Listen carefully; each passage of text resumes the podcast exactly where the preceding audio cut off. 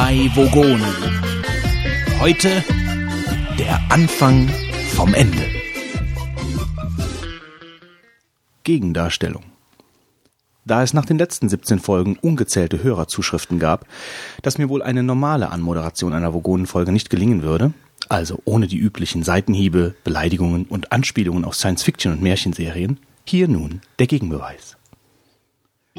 Herzlich willkommen, liebe Hörerinnen und Hörer, zu einer neuen Ausgabe der Podcast-Sendung Die drei Vogonen. Wieder einmal werden wir Sie kompetent mit aktuellen News versorgen und höflich und in Ihrem Sinne über Trends und Strömungen der IT-Branche diskutieren.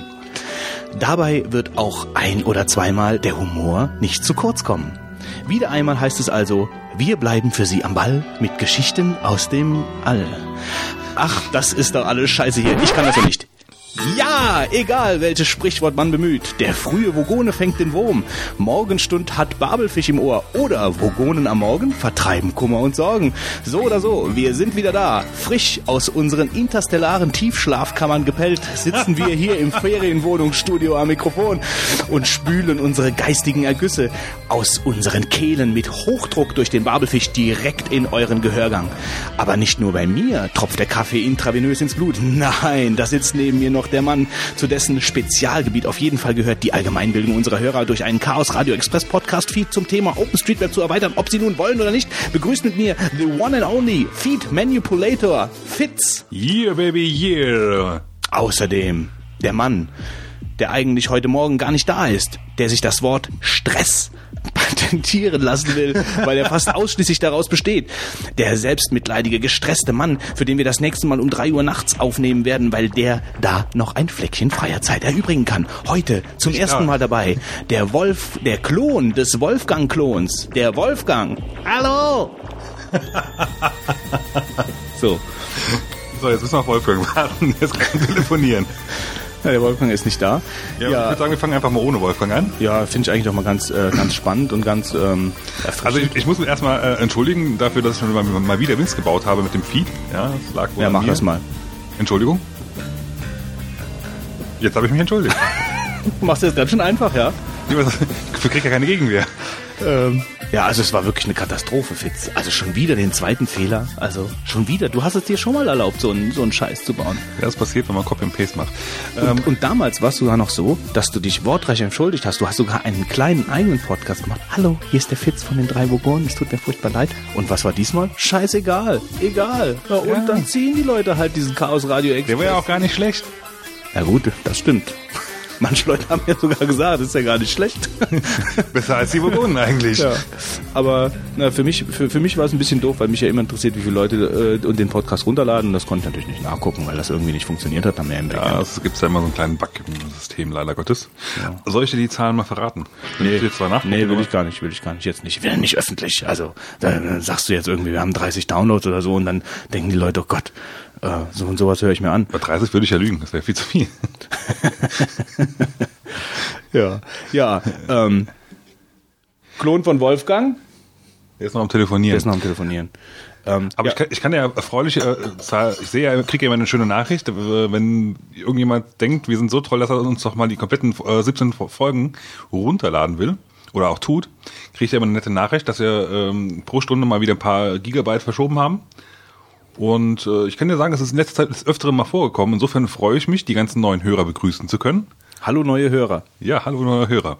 Wir müssen die Zeit ohne Wolfgang überbrücken, was ein bisschen blöd ist, aber was Quatsch, kannst du- ist doch gut. Du kannst von deiner Lab erzählen, wolltest du eh machen. Die LARP, ähm, ja, die LARP. Ich möchte gerne wissen, wie viele Leute von euch da draußen überhaupt schon jemals von dem Begriff LARP gehört haben. Ich Ähm, larbe mich zu Tode oder sowas. so ähnlich. Ähm, also manchmal kann das vorkommen. Also ich bin zumindest, äh, wenn ich mal durchzählen würde, bei dieser LARP bin ich bestimmt 30 Mal gestorben oder so. aber du bist aber noch ziemlich lebendig vor mir. Also LARP steht für, also L-A-R-P steht für Live Action Role Playing. Und das ist nichts anderes als. Ist nicht auch LARB? L-A-R-B? Hm, das kann sein. La, Live. Action Role. Äh, Nee, das ist, glaube ich, ein richtiges Wort, offiziell und so. Ja, das kann sein. Auf jeden Fall ist LARP ähm, ein, also muss man sich eigentlich so vorstellen wie. LARB ist ein Unofficial National Dish of Laos. Nee, das war's nicht. also äh, das ist eine Art von, man kann sich das eigentlich am besten so vorstellen wie ein Computerrollenspiel nur in echt. So, so mit richtig guter Grafik. Ja, genau, richtig gute Grafik, richtig fette Texturen, da werden richtig fette Rechner eingesetzt. Ähm, also die Vorstufe vom Lab, würde ich sagen, ist Pen, Pen and Paper Rollenspiel am Tisch. Das kennst du ja wahrscheinlich auch. Mhm. Ja, hab ich schon mal Schwarze. Auge, Dungeons and Dragons etc. Dann Dragons also der Klassiker. ähm, und AD&D. Also Pen and Paper, also für die Leute, die jetzt völlig unbedarft, also die überhaupt keine Ahnung davon haben, ja, ähm, ist es halt so, äh, ganz kurz gesagt, bei Pen and Paper trifft man sich halt mit ein paar Leuten, meistens so vier, fünf, äh, sitzen an einem Tisch. Einer ist Spielleiter, der Spielleiter ist in dem Moment die Spielwelt, also so würde ich es beschreiben. Also er ähm, mit, mit ihm interagieren die Spieler, also die restlichen Anwesenden am Tisch. Ähm, die spielen zum Beispiel einen Zwerg oder eine Elbe oder oder was weiß ich. Also die spielen, äh, muss ja auch nicht Fantasy sein, kann auch Science Fiction sein oder sonst irgendein Es gibt, da, glaub Themengebiet. ich, zum Beispiel, also es gibt ja jede Menge. Es gibt alles Mögliche da. Ähm, auf jeden Fall ist es dann halt so, dass, dass der, die, dieses ganze Spiel äh, eigentlich in der Fantasie der Leute abläuft. Also es gibt, es gibt irgendeinen äh, einen Ansatz für den Plot. Also zum Beispiel sagt der Spieler dann, okay, ihr habt euch getroffen äh, in der und der Stadt, ihr sitzt gerade in der und der Taverne, ihr trinkt ein Met und plötzlich stürmt jemand durch die Tür. Was tut ihr? Und dann ich trinke weiter mal mit. Genau. Und dann sagt aber vielleicht einer von den Spielern, ähm, ich stehe auf und, äh, und äh, helfe dem Verletzten, der gerade reingekommen ist, bla bla bla. Äh, und dann ähm, sagt der Spielleiter wieder, was dann passiert auf das, was der Spieler gesagt hat, was er getan hat. Ähm, also es ist halt praktisch die Interaktion. Also Der- es gibt, der- es gibt der- meistens dann äh, ein, ein fertiges äh, Storybook, sage ich mal. Ja, so ein Drehbuch so, sozusagen. Ja, wobei Drehbuch ist mir zu viel gesagt. Also Drehbuch ist es in dem Sinn nicht. Also es ist eigentlich mehr Es gibt so ein Sch- Schlüssel, Plot. Schlüssel, Schlüsselszenen äh, Genau. Drehbuch, sage ich mal. Ja, es gibt so, es gibt so, äh, so einzelne, also es gibt halt ein Ziel natürlich, was die Spieler erreichen müssen. Also sie müssen zum Beispiel die Zwergenprinzessin in der und der Mine befreien oder so. Äh, und wie die da hinkommen, ähm, ist natürlich an gewissen Punkten festgemacht. Also dass die zum Beispiel, die müssen die Karte finden, die müssen den und den im Dorf treffen, die müssen das, die müssen jenes, um praktisch dann ähm, das Endziel zu erreichen. Ähm, so ein Spiel kann schon mal über Wochen und Monate gehen, je nachdem, äh, wie oft man sich trifft ähm, ist eine sehr schöne Art, miteinander zu spielen, äh, weil sie halt vor allen Dingen auf äh, absolut auf Fantasie beruht äh, und auf, auf Rollenspiel, weil jeder ähm, ja praktisch diesen ähm, Typen spielt. Man kann das dann auch, wenn man will, im Freien spielen. Das ist dann auch immer ganz schön, wenn man schönes Wetter hat, draußen so ein bisschen zu sitzen und dann schön ein nettes Getränk zu trinken und gemütlich da um so einen Tisch Met zu sitzen. und Wein. Und dann grillt man dazu noch ein bisschen. Ja, ich habe letztens in Hamburg hab ich mitgetrunken. Muss sagen, ist nicht so, oh, man kann sich dran gewöhnen, aber ich glaube, mehr als drei Stück oder so kann ich davon nicht trinken. Das schmeckt mir einfach nicht. Nee, es ist halt, ja, ist, man hat nächsten Tag vor allen Dingen ziemlich damit zu kämpfen. Soweit habe ich es dann nicht probiert. Aber gut, ähm, also das ist auf jeden Fall Pen and Paper. Man sitzt also am Tisch, erlebt eine Fantasy-Geschichte, ähm, das Spiel läuft komplett im, im, in der Fantasie ab und es ist halt auch äh, kampfbasiert. Also es äh, nicht kampfbasiert, aber es laufen schon Kämpfe ab äh, nach einem festen Regelwerk. Ähm, diese ganzen Dungeons and Dragons, Baldur's Gate, Icewind Dale, die basieren halt zum Beispiel auf diesen Dungeons and Dragons ähm, äh, D&D Das 3.0. Ist, das ist wohl die auch die bekannteste und Ja, das schwarze Auge gibt's halt noch. das ist in Deutschland sehr bekannt, ja, aber Dungeons Dragons ist halt so der, der, das Spiel in den USA und auch eigentlich weltweit. Und, auf äh, denen halt auch, wie gesagt, viele äh, Computerspiele basieren. Genau. Computerrollenspiele. Also so äh, wie wie praktisch ein äh, ein Charakter sich entwickeln kann. Also er bekommt halt gewisse äh, gewisse Zahl an Erfahrungspunkten und wenn er dann eine gewisse Zahl an Erfahrungspunkten erreicht hat, dann steigt er ein Level auf, kann halt verschiedene Grundattribute dadurch verändern, äh, bekommt mehr Magiepunkte, lernt Zaubersprüche dazu etc. Äh, und die kann er dann wiederum einsetzen. Also das ist jetzt mal schnell so in zwei Minuten nicht so einfach erklärt, aber prinzipiell ist es genau so. Also meistens fängst du erstmal damit, also ich, ich habe immer irgendwie Charakter gemacht, das hat immer schon meistens so eine Stündchen gedauert, weil du dann dich immer entscheiden musst, äh, Genau. trage ich denn rote Haare und, und was kann ich denn jetzt hier noch für Waffen nehmen und mit welcher Kleidung. Wie ist hab ich- deine Ausrichtung, an welchen Genau. Gott glaubst du und so. Aber das ist natürlich auch eine Frage, wie weit man das dann im Endeffekt treiben möchte. Das ist natürlich auch eine, du kannst, du kannst das ja auch mit der Zeit halt noch einfach ähm, entscheiden. Also dein Charakter, der kann sich auch während dem Spiel so gesehen entwickeln. Ähm, wichtig ist auf jeden Fall einfach nur, damit die Leute jetzt wissen, was das ist, ähm, dass das halt einfach so ein, da ist ein Regelwerk dahinter, ähm, aber es ist auch die Frage des Spielleiters ähm, oder, oder der Gruppe, äh, wie weit das halt eben ins Detail getrieben wird. Es geht vor allem darum, halt einfach zusammen Spaß zu haben und äh, ein, ein, ein Fantasie, fantasiebasiertes Spiel zu spielen. Hallo Wolfgang, hallo Klon des Klon von Wolfgang. Welch seltener Gast heute. Ich krieg die ganze Woche keinen einzigen Anruf, weil ich auch nie da bin und heute den ganzen Morgen keinen. Und dann gerade, als wir hier beginnen, geht es los mit dem Telefon. Ich habe eine Idee. Telefon ausschalten. Ja, man könnte es, aber es war dann noch gerade ein wichtiger Anruf, wo ich da nicht wirklich einfach hätte auflegen können. Ja, das hast du ja auch nicht getan. Habe ich nicht getan, stattdessen habe ich die Vogonen vernachlässigt. Ja, Nee, bitte begrüße, begrüße unsere neuen Hörer. Stattdessen mussten die wir alten sind schon lange weg. ähm, hallo neue, neue Hörer. Ja, das war gut. Das war toll. Klon. Stattdessen Klon mussten wir äh, die unsere Hörer mit irgendwelchen äh, Stories versuchen, äh, über die Runden zu halten, die zwar interessant sind, aber Ja, ja. nicht, vielleicht nicht wie die Hörer. Er hat gerade noch die Kurve gekriegt von irgendwelchen, Klammer auf, langweiligen, Klammer zu, Geschichten. Götz, hast du von deinem Wochenende ja, ja, erzählt? genau. Soweit, nee, also er hat Ja, ja, erzählt, ja. dass er da war. Woher, wusstest du das jetzt? Das Ich ist, habe eben noch so ein paar Fetzen mitbekommen. ähm, nee, also wir, wir sind halt gerade noch, also wir können, wir können das jetzt auch ein bisschen abkürzen, Ja. weil du ja wieder da bist. Also äh, nicht. wir haben kurz über Pen and Paper Nee, du gesprochen. du hättest eine Chance gehabt. Über Nein, Pen and Paper, das, das kennst du ja auch. Ja, ja, natürlich. Ja? Ähm, das hast du ja auch eine Zeit lang gespielt. Als Vorstufe für die Erklärung der LARP. Ja, weil Pen and Paper ist ja eigentlich, äh, kann man schon als Vorstufe des LARP bezeichnen, weil auf einer LARP, also wo ich jetzt zum Beispiel war, über den 1. Mai, also vier Tage lang, Ist da jeder mit einem Würfelbecher unterwegs? Nee, das ist also wirklich, wenn man noch nicht da war, kann man es sich wirklich schwer vorstellen. Also es ist, es ist so, dass äh, organisiert wurde das Ganze wirklich von einem Verein, also von vielen Leuten. Also, Wo war denn das? das war äh, ja hier im Hunsrück, tief irgendwo. Tief im Hunsrück? Ja, tief im Hunsrück. Tief, tief im Hunsrück. Tief im Hunsrück. Also da war gerade so ein bisschen Handynetz, ja, wobei das da nicht interessiert. Also wir waren 24 Stunden in-time, das heißt, ähm, ja, es ist halt 24 Stunden Rollenspiel angesagt. Es kann also die ganze Zeit irgendwas passieren. Ähm, ganz kurz, also es gibt NSCs und SCs, ganz klassisch, wie im Computerrollenspiel auch, also Nicht-Spieler-Charaktere und Spielercharaktere. Die Spielercharaktere reisen an, wissen überhaupt nicht, was sie erwartet, kommen halt mit ihrem seit Jahren gepflegten Charakter da an ähm, und dann gibt's irgendwann ein Kommando Time In und dann spielen die Leute ihren Charakter und sie wissen aber nicht, was passiert. Die NSCs auf der anderen Seite zu der Gruppe, die ich gehörte, sind halt von der Spielleitung eingesetzt und ähm, machen halt das, was die Spielleitung sagt. Okay, ihr seid jetzt untot und greift die Burg an. Ihr seid jetzt das und macht jetzt das. Ihr seid jetzt das. Und geh du jetzt bitte zu dem Spieler hin und mach das. Also also die Nichtspieler wissen eigentlich, wie der Plot läuft, was erreicht werden muss und was nicht. Die Spieler wissen überhaupt nichts. So, wir sind angekommen. Ähm, es gab es gab, also die haben Leute, Leute haben sich unglaublich viel Mühe gemacht. Es gab eine ganze Zwergenmine, die aufgebaut war, also das mit, mit, mit, mit Kanallatten gebaute Gänge, die in Zelten geendet haben. Ähm, äh, alles mit Zwergenrunen, mit Scheinwerfer innen drin, alles ausgeleuchtet, zum, alles zugehangen mit Molton, ähm, Schiebetüren, äh, alles Mögliche. Die Leute waren super verkleidet. Ich kann mal ein paar, ein paar ähm, äh, Bilder verlinken in den Show Notes. Also Gut, durfte man denn da Bilder machen? Dabei. Ja, da ist einer rumgelaufen, der Bilder gemacht hat, für später eine DVD zu machen. Also die Leute haben selbst keinen Fotoapparat, Ja, haben die ja ganze noch- Zeit beigemacht, aber da war immer einer.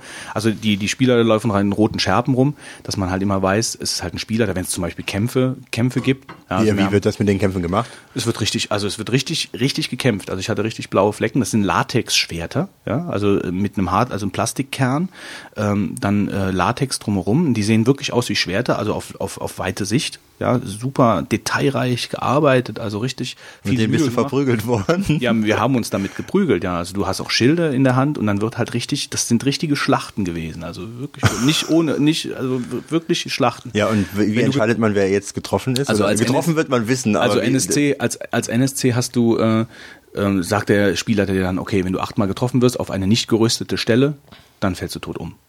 Ja, und die Spieler haben halt fest, äh, fest vergebene Trefferpunkte, je nachdem, was sie für eine Rüstung haben. Das wird halt richtig errechnet, nach einem Regelwerk wie beim Pen and Paper auch. Ähm, naja, und äh, also nur mal so als Beispiel, ja. Also wir waren an einem Tag, waren wir da auf dieser Burg. Also es spielt auch meistens in irgendwelchen Ruinen etc. Ja, also irgendwie wa- was ambientetechnisch halt auch super ist. Drumherum ist alles auch in in ähm, in diesem in dieser Atmosphäre getaucht. Also es ist alles äh, zugehangen, was irgendwie nach modern aussieht. Äh, die Leute sind die ganze Zeit in Time. Das heißt, es wird also in diesem typischen Mittelalterdeutsch gesprochen. Also äh, ja, also nicht mittel, also nicht nicht Mittelhochdeutsch und Althochdeutsch, sondern so seid gegrüßt und was kann ich für euch tun, ja, so dritte Person etc.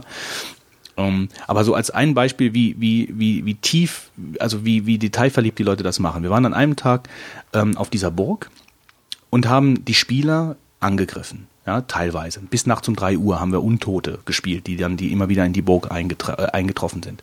Äh, und dann wird gekämpft und dann verletzt du die Spieler auch und die Verletzungen müssen die Spieler auch ausspielen. Das heißt, die sind dann halt am Arm verletzt oder sind am Bein verletzt und schleppen sich dann aus dem Kampf, dann rufen sie nach einem Heiler, dann kommt ein Heiler, der flickt die dann da zusammen und tut so, ja, und hat sein Köfferchen da, ja, das gibt halt feste Spielercharaktere, ja, es hört sich echt verrückt an, macht aber super viel Spaß. Ähm, So, und nächst, nächsten Tag ist Kommen es ja noch zum Paintball-Thema. ja, ja. Das ist ja, deswegen ähnlich, bin ich ja ja. überhaupt darauf gekommen. Ja. Und nächsten Tag war es dann halt so, ähm, dass die Spielergruppe die Burg verlassen musste zu einer anderen Burg. Und dann hatten die Spielleiter eine feste Route, die fünf Stunden lang, fünf Stunden hat die gedauert, die Route von der Burg weg, wieder zur Burg hin. Ja, mit Pausen zwischendurch und es gab eine feste NSC-Gruppe, die die dann unterwegs auch angegriffen hat. Und nach fünf Stunden kamen die wieder an diese Burg, ja, und die war mittlerweile von uns, von der anderen Gruppe NSCs, komplett umgebaut worden, also komplett zugehangen mit einem neuen Tor, mit, äh, also die hat nicht mehr so ausgesehen wie vorher. Da haben wir halt fünf, sechs Stunden fieberhaft gearbeitet, um diese Burg dann halt anders aussehen zu lassen. Ähm, und dann haben die die halt von außen eingenommen. Also die haben richtig mit so einem Rambock in das Tor rein. Das war aus Styropor gebaut. Also, also das war, das war richtig spaßig. Und ähm, warum ich das so gerne mache, ist einfach, du vergisst halt in diesem Ambiente mit diesen Leuten, die sich so viel Mühe machen, halt auch nicht sie selbst zu sein. Ja, also sie sind, sie sind halt einfach dann ihr Charakter, ja, den sie seit Jahren spielen. Da waren Zwerge dabei, das war filmreif. Die haben das so super gemacht. Die haben das so, so gut gespielt. Ich habe mich so oft über die Zwerge kaputt gelacht, wie die einfach, wie die einfach gespielt haben. Du vergisst in diesem Ambiente mit diesen Leuten ähm, komplett deinen Alltag. Ja, also du kannst vollends abschalten. Du hast keine Firma mehr im Kopf, du hast keine Freundin mehr im Kopf, du hast, du bist einfach nur dieser Typ, ja, oder äh, spielst den Untoten oder was weiß ich nicht alles, aber lässt sich voll in die Geschichte reinfallen. Wie viele Tage ging das? Und das finde ich so faszinierend daran. Das äh, hat donnerstags mittags angefangen, ging bis sonntags morgens. Wer sich dafür interessiert, ist Kostenpunkte? Äh, Kostenpunkt bei Vollverpflegung 75 Euro für die ganzen Tage. Kann man nichts sagen. Also es ist selbst, also umkostentragend. Also wer sich äh, dafür interessiert, der kann mal auf www.larpkalender.de schauen. Da sind halt äh, nach Bundesländern geordnet die ganzen LARPs ähm, hinterlegt, die veranstaltet werden. Also ich war jetzt auf einer sehr, auf einer sehr guten LARP. Das heißt, die Leute haben sich wirklich viel, viel Mühe gemacht. Ähm, das war eine kleine. Wir waren also insgesamt waren wir circa 100 Leute, NSCs und SCs zusammengenommen. Ähm, es gibt riesengroße Lab, wie die Drachenfeste zum Beispiel, da kommen 3000 Leute hin, da wird eine ganze Stadt aufgebaut ähm, mit, mit Dienstleistern etc. Ähm, also es ist schon, ähm, es ist schon eine sehr schöne Art, äh, ein Hobby zu pflegen. Also es, äh, es gibt ähm, es gibt auch viele viele viele Zulieferer, wo man sich Sachen kaufen kann, wie Mytholon etc. Ich habe mir jetzt gerade auch noch mal ein paar Sachen gekauft, auch eine Waffe.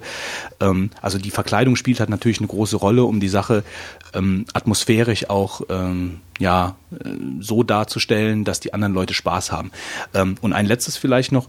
Also es ist es ist schon so eine Art Improvisationstheater, Schauspiel, ähm, weil du musst halt die ganze Zeit, du, du hast ja kein Drehbuch, sondern du spielst praktisch in dem Moment Theater. Wenn du jetzt, wenn, wenn, wir, wenn wir beide, Wolfgang, uns jetzt zum Beispiel da treffen würden, du wärst jetzt irgendwie der und der Krieger und ich wäre jetzt der und der Söldner und so, und wir würden uns da treffen und äh, wo kommt ihr her und bla bla, dann muss man halt in dem Moment äh, improvisiert Theater spielen. Für eigentlich nur für dich selbst und für mich in diesem Moment, weil sonst hört's ja niemand. Aber wir spielen dann in dem Moment für uns Theater. Und es macht einfach äh, super viel Spaß, sich in diese Rolle fallen zu lassen. Man muss natürlich da auch ein bisschen den Weg zu finden und muss sich da auch trauen und, und muss sich da fallen lassen. Aber auf einer Lab ist es halt so, äh, dass dich umso mehr jemand für doof hält, umso weniger du dich da reinfallen lässt. Ja, andersrum meint man ja vielleicht, ah nee, ich übertreib's jetzt nicht und so und so und so und so. Also ich, das ist mir jetzt zu doof.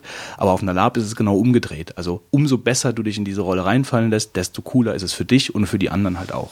Ja, also absolute Empfehlung. Ich habe, ich weiß, das war jetzt meine dritte Lab und wer nur so einen, Funken für Interesse für ähm, für Fantasy, für Schauspiel und für, für Rollenspiel und so Sachen hat, der sollte sich das auf jeden Fall mal angucken. Also ich habe das erst vor zwei Jahren entdeckt und ähm, ich fahre jetzt auf ein oder zwei Labs im Jahr, aber darauf freue ich mich auch richtig.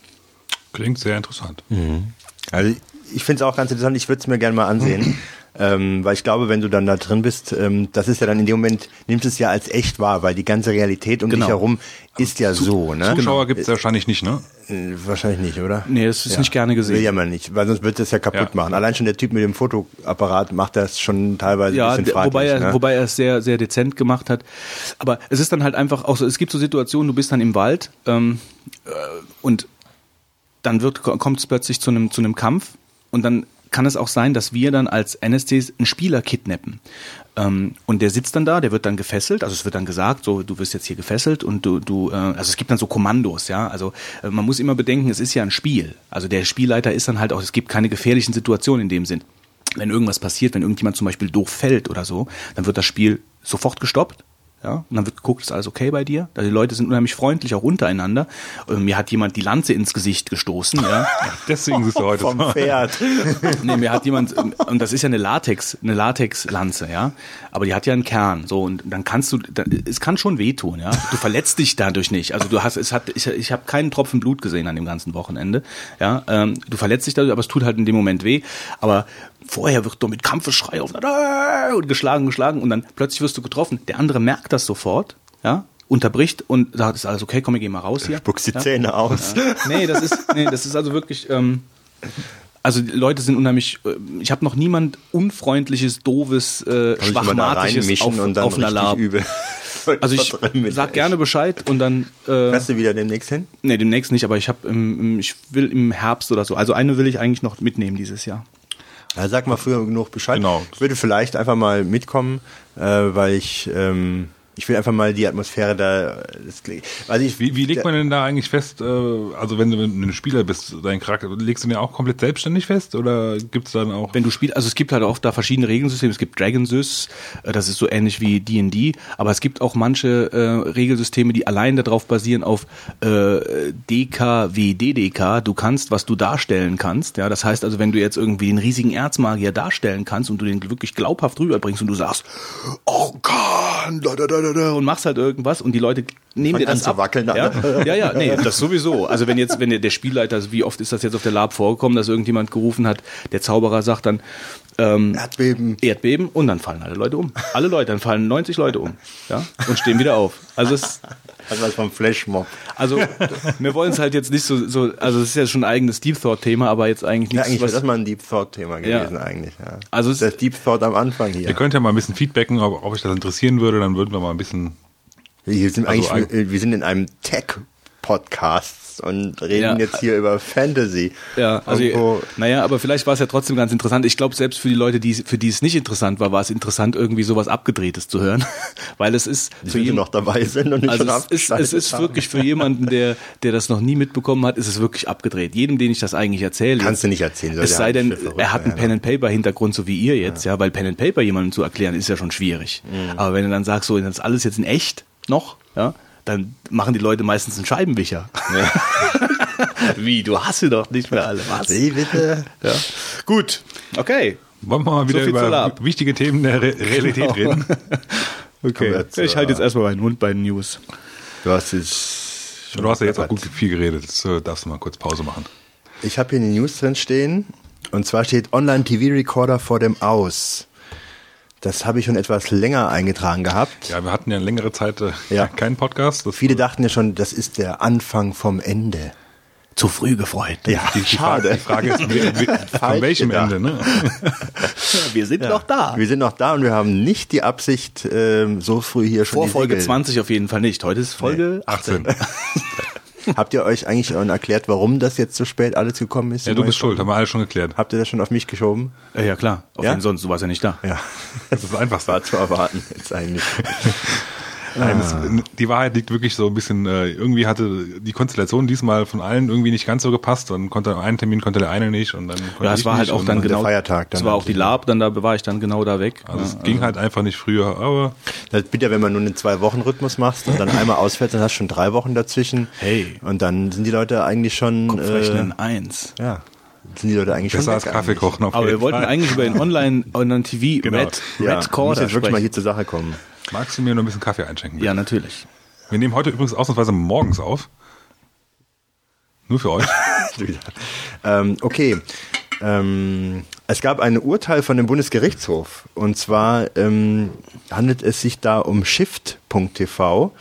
Und zwar, die hatten als Angebot ein Jahr lang deutsches Fernsehen aufzeichnen für einmalige 4,99 im Euro im Monat. Ähm, das ist ja eines von diesen Online-TV-Recorder-Diensten, bei denen man das Fernsehprogramm aufzeichnen kann. War das nicht auch das, wo der Marc drüber gesprochen hat Ja, letztens? aber über Shift, ich weiß nicht, ob war es Ich war Schiff, ja, da bin ich gerade, also er hatte ja so zwei Zwei gegenübergestellt. hatte, also ja. Online-TV Also es gibt auf jeden Fall mehrere. Ja. Hat jetzt in der Zwischenzeit eine Folge ohne mich gemacht? Nee, er hatte doch, er hatte doch Online-TV-Rekorder. Ich guck mal nach, während der Wolfgang Ja. spricht. Also du kannst halt dann online aussuchen, welches, äh, also entweder spe spe spezielle Sendungen, aber die haben halt auch insbesondere im Angebot, dass man halt alles aufzeichnen kann. Das geht, glaube ich, auch bei dem Online-TV-Recorder.com. Und tja, RTL kann natürlich auch aufgezeichnet werden und die fanden das nicht so pralle und haben dann gegen das Angebot geklagt. Ähm, und dann gab es das also eine Unterlassungsklage ähm, gegen diesen Dienst ähm, wegen, glaube urheberrechtlicher Verletzungen, kann das sein? Ich habe das nicht mehr genau im Sinne. Safe TV war das, was, worüber der Ach, Markt Safety, gesprochen hat. ne? hier ist Shift TV. Aha. Ja, gegen urheberrechtliche Schutzrechte. Ja, und der Bundesgerichtshof hat gesagt, dass man äh, solche Webdienste ähm, dürfen, ja, das ist mein Lüfter. Ich versuche gleich hier Anti-Lüfter-Maßnahmen einzuleiten. Ähm, sprich die Flech. Ja, ich habe immer Angst, wenn dein Lüfter angeht, weil es hat bis, bis jetzt das öfteren Mal gehießen, dass dann die Aufnahme äh, sich aufgehängt hat. Also eigentlich kann das jetzt nur sein, weil ich die Seite aufgerufen hat, bei dem hier so ein kleines Flechtteil am Start ist. Aber wir sind ja gleich fertig mit dem Thema. Gut, ich wollte nur sagen, ähm, ja, was habe ich denn gesagt? Ja, der Bundesgerichtshof hat entschieden, dass solche Dienste, die das Fernsehen mitschneiden und dann als Download anbieten, gegen das Urheberrecht äh, der Sender wohl äh, verstößt, die da aufgezeichnet werden können. Und das ist eigentlich recht spektakulär, ähm, weil man ja, glaube ich, momentan eine Menge Dienste findet und davon in Deutschland da regen Gebrauch machen kann. Die lassen sich auch immer was Neues einfallen. Ja, äh, das Problem ist äh, die Frage der Umsetzung eines solchen Verbots. Ich habe äh, einen Bekannten, der arbeitet bei online-tvrecorder.com, dem habe ich dann direkt mal eine schöne E-Mail geschickt, ob er schon seinen Schreibtisch am Räumen wäre. Und dann hat er mir äh, geschrieben, äh, äh, dafür gäbe es keinen Grund. Ähm, die Domain wäre in Antigua registriert und die Server würden in sonst wo Das erklärt Timbuktu die sitzen. wahnsinnige Geschwindigkeit. Ist das, Ja. ähm, äh, ist das mehr so ein Hobbyprojekt oder ist das richtig, also verdienen die damit der, ihr der Geld? kriegt sein Geld. Ja. Die Frage, ob die was machen könnten, weil die ja in Deutschland sitzen und das Gewerbe hier betreiben. Ne? Also äh, da könnte man, ich meine, die Server abschalten und so weiter, das wird natürlich ein Problem sein. Du hast, in, hast wirklich immer, sobald das grenzüberschreitend wird und du willst irgendwelche Rechte durchsetzen, ist ein riesiges Problem. Das kannst du echt, äh, ich will nicht sagen haken, aber ähm, da hinken wir so weit hinterher, auch wenn es nur Europa ist, da was durchzusetzen, das ist dermaßen kompliziert und zeitaufwendig.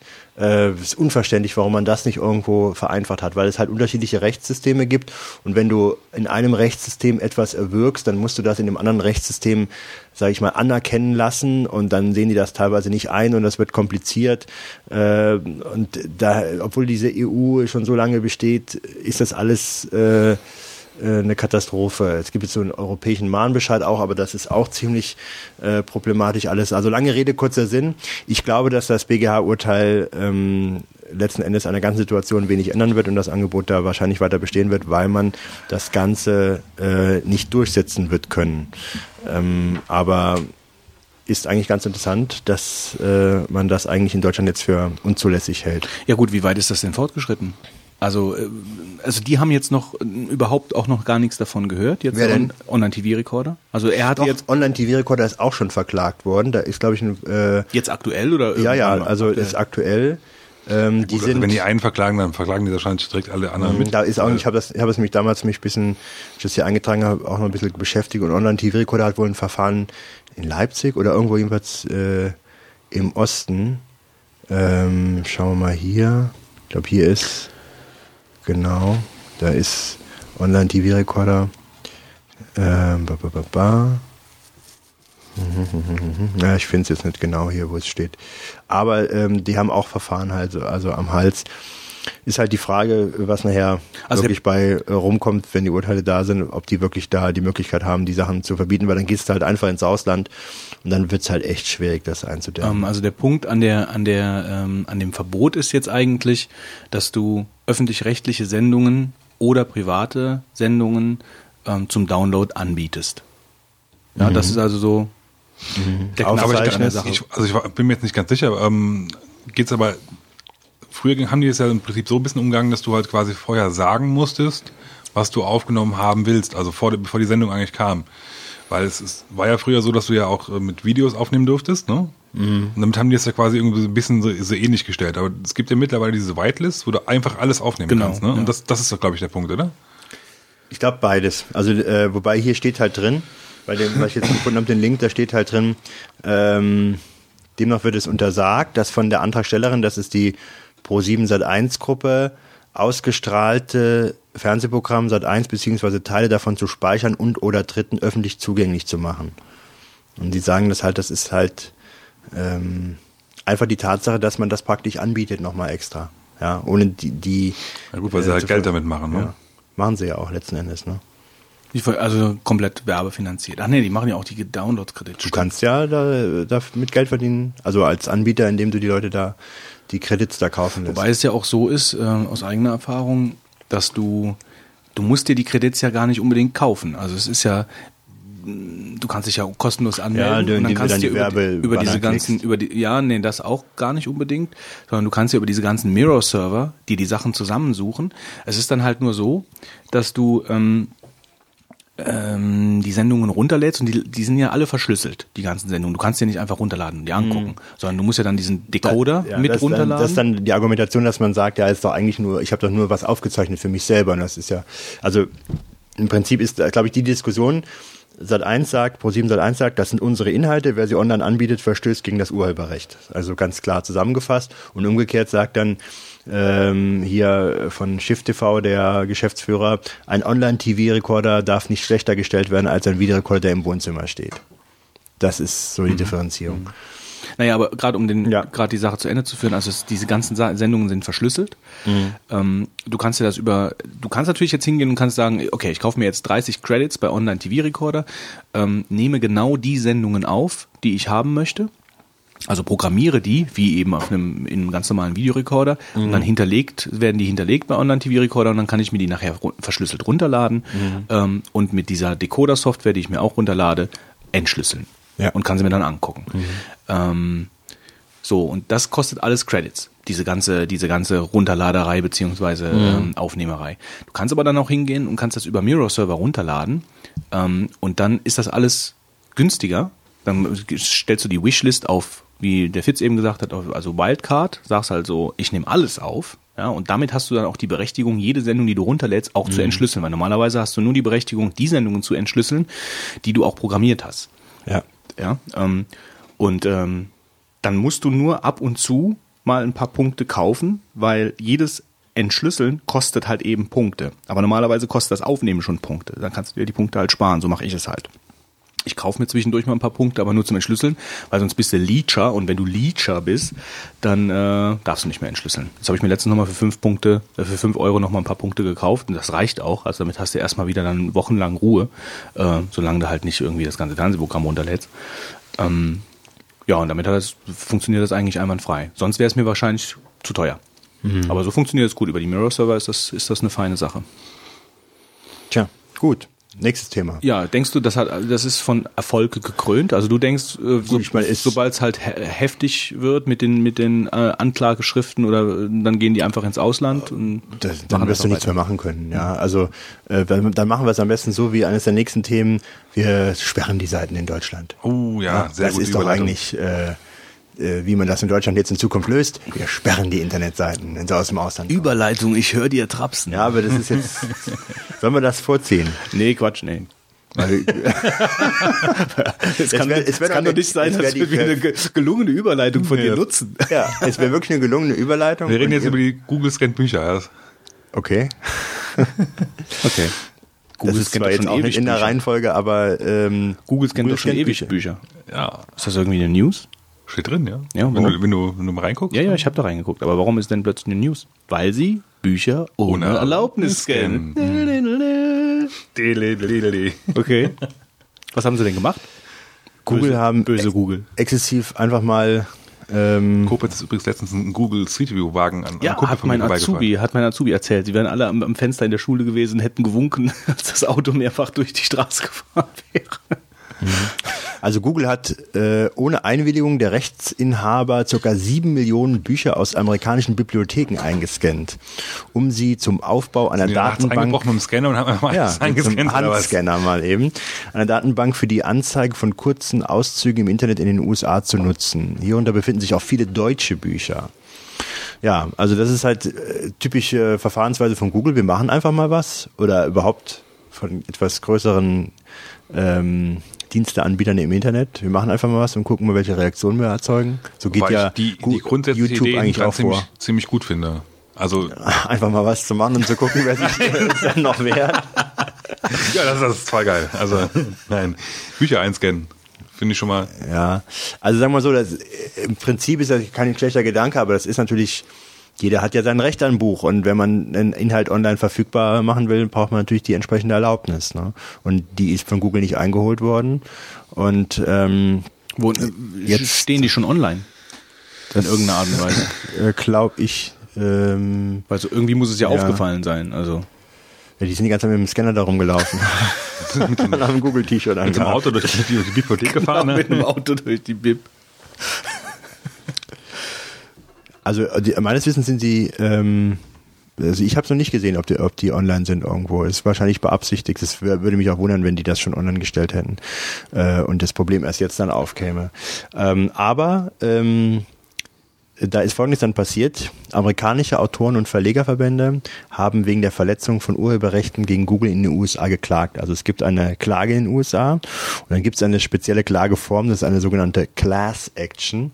Sagt mir jetzt eigentlich auch nichts, ähm, aber hier steht, dass die Entscheidung bei so einer Class Action nicht nur für die Parteien des Rechtsstreits wirkt, sondern für alle Mitglieder einer sogenannten Class, ähm, also für die gesamte Autorengemeinschaft. Ähm, dieser Vergleich wurde durch, also dieser Rechtsstreit wurde durch einen Vergleich beigelegt, ähm, der allerdings noch nicht abschließend gebilligt äh, werden muss. Der Vergleich erfasst auch deutsche Autoren und Verlage, soweit es um, Uber, um urheberrechtlich geschützte Nutzung ihrer Bücher in den USA geht. So, ähm, das also bedeutet, ein bisschen vereinfacht ausgedruckt, es gibt eine Klage. Normalerweise ist es so, dass bei Klagen das Ergebnis nur zwischen den Parteien wirkt, gibt aber eine besondere Klageform, die nennt sich Class Action. Ähm, und dann wirkt das auch für alle anderen. Das heißt, du machst stellvertretend für deine Branche, in der du arbeitest. Ich weiß, wahrscheinlich wird man das so ein bisschen als Sammelklage äh, umgangssprachlicher vergleichen können. Aber in Deutschland gibt's halt sowas in der Art nicht. Ja, ähm, und die Möglichkeit ist es, dass Google mit diesem Vergleich, der dann jetzt geschlossen, äh, also abschließend bestehen soll, halt ähm, die Möglichkeit haben soll, diese Bücher halt online zu nutzen. Und ähm, jetzt gibt's halt eine ähm, die Möglichkeit, eine, wie nennt sich das, äh, ein Heidelberger Appell der Verleger und Autoren in Deutschland, ähm, bei der praktisch inhaltlich die Sache so geregelt ist, dass die ähm, sich überlegen sollten, ob sie da mitmachen oder nicht, letzten Endes. Ne? Und ähm, die gute Frau Zypris hat gesagt, ich rufe alle Betroffenen auf, bis zum Ablauf der Frist vom 5. Mai 2009 gut zu überlegen, ob sie den Vergleich mittragen oder aussteigen wollen. In Deutschland wäre ein solches Szenario nicht denkbar. Das deutsche Recht kennt keine Class Action. Bei uns kann jeder Rechteinhaber für sich entscheiden, ob und wie er sich mit Google einigen will. Nach deutschem Urheberrecht dürfen Bücher nur mit der Einwilligung der Rechteinhaber digitalisiert und online gestellt werden. Wird das Werk ohne ihre Zustimmung im Internet veröffentlicht, können sie nicht nur Schadensersatz verlangen, sondern auch die Löschung weiterer rechtswidriger Nutzung im Internet äh, für die Zukunft verlangen. Ja, und das ist halt jetzt so äh, das Problem, dass das, sag ich jetzt mal, wahrscheinlich weltweit da irgendwo geklärt werden soll. Und es gibt eine Internetseite ähm, www.google-booksettlement.com und derjenige, der jetzt da aussteigen will, kann über diese ähm, Internetseite das da bekannt geben. Und außerdem erhält derjenige, ähm, dessen Buch eingescannt wird, eine Pauschalvergütung von 60 US-Dollar. Das ist doch gar nicht schlecht. Wollen wir ein Buch schreiben? Ja, Ein Buch voller Blindtext. ja. Und nennen das dann The Revenge of Lorem Ipsum. Ja, und Heidelberger Appell ist eigentlich äh, eine Maßnahme von, vielleicht noch von dem Begriff her, äh, von Verlegern und Autoren für die Publikationsfreiheit im Schutz der Urheberrechte, dass man praktisch von diesem Maßnahme, die da praktisch in Gang gesetzt wurde, die Bücher da zu scannen, dagegen vorgehen will. und, also weil man es in Deutschland halt gar nicht kennt, diese Art und Weise der Verfahren, des Verfahrens. Was lernen wir draus? Google ist wie immer böse. Böse, Ja. böse, böse Google. Böse. Ja. Einfach irgendwas tun und dann sagen, okay, Pauschalvergütung hier und dafür dürfen wir. Also ich finde es schon ein bisschen, äh, also eigentlich eine ziemlich ähm, krasse Geschichte. dass man als Google einfach hingeht, sich über sämtliche Urheberrecht hinwegsetzt, Rechte hinwegsetzt. Und dieser Heidelberger Appell, der halt, wie gesagt, aus Deutschland da gestartet wurde, ähm, 1300 Verleger und Autoren gehören da an, die, da, die das praktisch äh, ähm, sich dagegen an, äh, dagegen aufstellen, sage ich mal, ist natürlich dann zwar ganz nett, aber wird Google wahrscheinlich nicht stoppen können bei der Maßnahme ähm, da. Habe ich da jetzt gerade eben mein Hirn ausgeschaltet oder wie, wie kam das jetzt nochmal so überhaupt ans Licht, sage ich jetzt mal? Wie ans Licht gekommen ist, weiß ich nicht. Ich habe nur diese Pressemeldung gesehen, dass es diesen Heidelberger Appell gibt. Aber Ich da haben wir eben, also mir ist jetzt nicht, ich vermute mal, das wird halt durch die Presse gegangen sein, dass Google die Sachen da einscannt und veröffentlichen will. Und dann gab es die entsprechende Reaktion. Ich kann mich erinnern, dass ja, ähm, ich weiß gar nicht mehr, in, in, in was für einem Kontext das war, ähm, aber irgendwelche mh, AGBs von Google, die schon ziemlich heftig waren, also das war, ist noch gar nicht so lange her, vor zwei, drei Monaten, ähm, da haben die irgendeinen neuen Dienst äh, War doch Chrome die Geschichte. etabliert, genau, Chrome kann auch sein. Über Chrome war das doch. Auf jeden Fall, genau, das war Chrome. Und die AGBs äh, waren äh, die Hölle. Ja, und ähm, dann haben sich plötzlich alle Leute aufgeregt und dann sagt Google, ja, ja, ach, das war nur jetzt hier äh, irgendwie versehen und das ändern wir jetzt. Ähm, also da scheint so ein bisschen was durch. Ja, also wir Das machen machen die einfach oft, mal, die machen ja, wir was machen einfach mal und mal gucken, ob welche und gucken, wie die. Mhm. Reaktion ist und dann ändern wir es halt dann nochmal, ja. Ähm, weil ich meine, man kann sich natürlich auch von vornherein denken, dass das Probleme gibt, wenn sie einfach irgendwo hingehen. Und das werden ja wahrscheinlich dann auch Bücher gewesen sein. Äh, ich meine, es gibt ja auch Bücher, da ist das Urheberrecht abgelaufen. Geht das bei Büchern auch mit den 75 Jahren? Mhm. Ja. Also, ähm, aber es werden ja nicht nur so Bücher gewesen sein. Dann muss ja eigentlich auch Google klar sein, dass da Ja, was ich kommt. verstehe das nicht. Ja? Aber wie, Also- inwieweit das halt imagefördernd ist, gerade bei Google, Also ich bin jetzt auch rechtlich ein bisschen am Nachdenken. Ich, ich, bin ich frage mich, ob das Ganze überhaupt wirksam wäre für deutsche Autoren, weil es ist ja so, ähm, die wollen jetzt einen Vergleich abschließen und dann wollen sie alle Leute damit abfinden. Aber eigentlich müsstest du in Deutschland, wenn du da irgendwo da mitmachst, müsstest du ja dich dafür erklären. Und das heißt, du müsstest sagen, ich will da mitmachen. Äh, weil ich bin mir nicht sicher, ob man in den USA, das würde ich eigentlich bezweifeln, da irgendwas in Gang setzen machen kann, äh, wo dann die deutschen Autoren davon betroffen sind. Äh, Weil auf dieser Internetseite www Google Boogle- Book Settlement, da soll man ja aussteigen können, ja, bis 5. Mai. Also wer jetzt betroffen ist, ist schade, schade schon abgelaufen.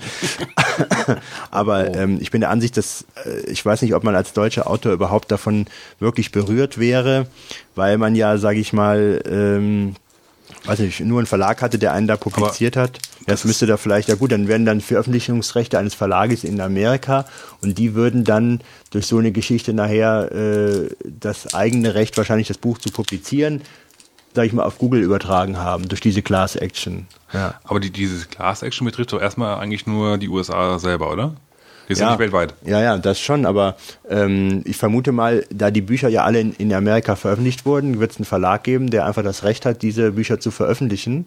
Und ähm, die Rechte dieses Verlages würden durch diese Class Action äh, und diesen Vergleich dann Google das ermöglichen. Da müsstest du eigentlich dann wahrscheinlich als Deutsche dann doch hingegangen sein und sagen, ich möchte davon aussteigen, aber also es klingt recht abenteuerlich, die ganze Konstruktion da. Naja gut, ich will's, wir wollen es nicht so tief treiben. Ich, ich fand es nur mal ganz erwähnenswert, ähm, wie hier weiter vorgegangen wird. Ja. Also das ist übrigens auch so ein äh, so, ein, so eine Sache, die ich, finde ich, in den letzten Jahren immer wieder beobachtet und wo wir heute auch noch mit der Zensur dazu kommen, dass eigentlich einfach mal was gemacht wird und wir wir ziehen es einfach durch und mal gucken, was passiert und dann äh, sehen wir ja, wa- was, was zum Schluss bei rauskommt. Das heißt, ähm, es wird einfach durchgezogen. Man macht sich gar nicht mehr so große Gedanken. Ja, vor allen Dingen ist es ja auch so, selbst wenn da eine gewisse Aufruhr ist, heißt Ja. das ja noch nicht, dass ist eine nicht- Gegenklage kommt. Ja? Und das heißt, da, regen sich vielleicht ein paar Leute auf, aber Ja. es muss erstmal diese, diese, die, die, derjenige muss erstmal die Hürde nehmen, von wegen, ich möchte jetzt, ich klage jetzt dagegen oder ich organisiere jetzt einen Widerstand. Stoppt Also, das erstmal. Ja, Ja, genau. Also ich finde, das ist schon, äh, Eine schon echt- bedenkliche Tendenz. ja, eine ganz bedenkliche Tendenz, die uns nachher in anderen News noch Vielleicht könnten Fortsetzung wir jetzt findet. auch den tollen Übergang nutzen, den Wolfgang schon wieder äh, vorbereitet hat. Aber hatten wir nicht über, darüber überlegt, das in den Brainstorm zu verschieben oder habe ich jetzt was falsch in Erinnerung? Oder meinst du jetzt vielleicht ein anderes Thema? ja, Fitz, übernimm du als einfach. Ja, Wo gehen wir denn jetzt Wie hin? geht's weiter? Ich sehe förmlich den falschen Fuß, auf dem gerade nicht haben. Du wolltest doch bestimmt ja das zu den kann man eigentlich alles runterschieben, bla bla bla. Die Piraten, die jetzt in Brüssel eine Partei gründen. Genau, ja, das könnte man vielleicht noch erzählen, wobei es eigentlich auch so ein bisschen wieder runter. Äh Wobei die Piraten haben die Schwede. Gut, also was haben wir da gehabt? Äh, diesen Pirate Bay Prozess, der ist ja auch schon, hat schon Bart, schon auch schon älter, die ganze Geschichte. Eine Urheberrechtsvertretungspartei. Ja, ähm, die, vielleicht, ähm, das sind ja so zwei News, die wir jetzt hier zusammen haben. Ähm, die Pirate Bay Gruppe, kann man das so sagen? Äh, schwedische Piratenpartei. Ähm, das ist haben, aber was anderes als Pirate Bay. Ja, haben die denn eine Verknüpfung? Soweit ich weiß nicht. Nee, ich glaube nicht. Das Nee. ist höchstens die, die, die schwedische Piratenpartei, wenn man sie jetzt mal nur so nennen möchte, Ja. hat äh, von der ähm, Mitglieder wahrscheinlich. von der ganzen Geschichte halt einfach profitiert. Denke ich mal, ja. Ja, also äh, dadurch, dass, dass dieser Pirate Bay Prozess so solche Wellen geschlagen hat und äh, so wie ich das mitbekommen habe, ist ja eine breite schwedische Also ganz, ganz Öffentlichkeit kurz eine auch- Zusammenfassung, die Jungs von, von Pirate Bay wurden verklagt. Ja, also das muss man, das sollten wir jetzt mal ganz kurz vielleicht noch klarstellen. Und äh, sie gehen jetzt in die nächste Instanz, also ist noch nicht rechtskräftig, aber wurden sogar verurteilt. Äh, vier Männer zwischen 24 und 48 Jahre sind im, äh, vor dem Gericht in Stockholm ähm, zu jeweils einem Jahr Haft und Schadensersatz in Höhe von 2,75 Millionen Euro verurteilt weil worden. ich diesen Schadensersatz irgendwie nicht so ganz kapiert habe. Ja. Also die, die, die Rechnung, die sie da aufgestellt haben, ich, also ich vermute mal, dass die hätten ja irgendeinen Wert angenommen, das würde ja so und so viel Millionen mal downgeloadet und das würde halt so und so viel äh, Millionen Euro entsprechen und also Völlige Willkürschätzung. Ja. Naja gut, aber auf jeden Fall gerade um den Gedanken zu Ende Ja. zu führen, also die schwedische Piratenpartei hat nichts mit diesen Pirate Bay Leuten zu tun, hat höchstens von der ganzen Geschichte profitiert, dass es so halt eine Aufruhr gegeben hat und so wie ich das verstanden habe, hat die schwedische Öffentlichkeit äh, eigentlich da auch eine Stellung eingenommen pro Pirate Bay. Ja, also weil die das sonst hätten die ja nicht die Piratenpartei gewählt, genau und die dadurch jetzt auch im Europaparlament sitzt. Ja. So. Und dieser, ähm, was ich halt ganz spaßig fand, dieser, ähm, der, der, der Vorsitzende, der äh, Engström, ähm, hat äh, dann so angekündigt, ähm, dass sie sich vor allen Dingen um äh, ein äh, reformiertes Urheberrecht kümmern wollen und die Demokratisierung der EU und zu allen anderen politischen Streitfragen wolle man überhaupt nicht Stellung beziehen. Das finde ich ein interessantes Ähm, ganz kurz, politisches Programm. jetzt muss ich korrigieren. Die sind doch nicht im Europaparlament. Die- ja, die kommen ja. Ja, die Ja, Wahl die- ist am 7. Juni und nur jetzt gibt es eine den Zahlen, Umfrage, ja, würden genau. sie 5,1 Prozent bekommen und dann wären sie im Europaparlament. Und dann würden sie dafür sich einsetzen für glaub, die- eigene Fragen. stehen förmlich an der Schwelle. Ja, stehen an der Schwelle. Selbst, selbst dass, dass sie halt so weit sind, okay, dann muss ich das wieder zurück- zurückziehen. Ja, Ja, Entschuldigung, dass ich falsche Sachen Ja, zieh mal Du wirst ja eh korrigiert von den Hörern bis zum geht nicht mehr. Genau, deswegen, durch wir- wir meinen's Schlamm eigentlich nur gut mit ja, dir jetzt, wir- ne? Wir müssen dich Ja. Wir bewahren, dich davor, aus der Schusslinie. falsch Ihr könnt äh, äh, eure Tippen von den Mails könnt ihr jetzt schon wieder aufhören. Ja. die sind schon versandt wahrscheinlich. Die Düsenjäger kommen massenhaft gerade schon Was auf dich erzählt zu. der da? Ah ja, und der, der Klon von Wolfgang ist heute wieder wichtig. Der Klon, der Klon des, der, Klon des Klons. der Klon der, des Klons, der, ja, der Klon des Klons von Wolfgang. Ja. Ich verstehe nicht, warum der das Telefon nicht ausmacht. Das ist eigentlich unglaublich, oder? Wie nennen wir die Folge? Die drei Vogonen Und das Telefon. Das Callcenter. Verraten wir dem Wolfgang aber jetzt noch nichts von. Ja, Ja, äh, das sagen wir erst am Schluss. Dann tun wir das so, als ob das irgendwie eine super Idee war jetzt irgendwie. War es ja auch. Ja, genau. Drei Vogonen und das Callcenter. Gut, ja, dann äh, würde ich vorschlagen, äh, da wir das andere ja nachher in Brainstorm eigentlich mehr oder weniger noch ein bisschen behandeln wollten, oder? Ja, ja, genau. Dass, dass du jetzt mal mit den 42 Sekunden weitermachst? ähm, aber Ich kann, ich kann dich auch einzählen, also das kriege ich auch hin. Nee, nee, äh, ich bin gerade überlegen, ob wir über, ob ich noch was zu sagen habe zu dieser Piratenpartei. Also, ich meine, es ist ja Ach eigentlich. Entschuldigung. Ja. Ja, ich, ich weiß nicht. Also es ist ja eigentlich. Ähm, stellen wir uns sowas mal in Deutschland vor, wenn sie im, EU-Parlament sind, sowas treibt natürlich Blüten. Äh, prinzipiell finde ich, also prinzipiell finde ich es eigentlich ganz gut, dass so eine Gruppe, die sich jetzt selbst Piratenpartei nennt und die jetzt äh, auch wirklich auf sich auf die Fahnen schreibt, dass es sich um nichts anderes kümmern möchte als um eine, Reform, äh, eine, eine Reformierung des Urheberrechts und äh, sich um die Demokratisierung der EU kümmern möchte, überhaupt eine Chance hat, ins EU-Parlament reinzuziehen, ja, ohne ohne jetzt große Lobby und äh, und, und diese ganze diese ganze parteiinterne Hierarchiestruktur etc. Finde ich eigentlich cool. Ähm, aber auf der anderen Seite ist das ein Strohfeuer, oder? Was meinst du? Ja, es wird auf Dauer nicht bleiben, glaube ich nicht.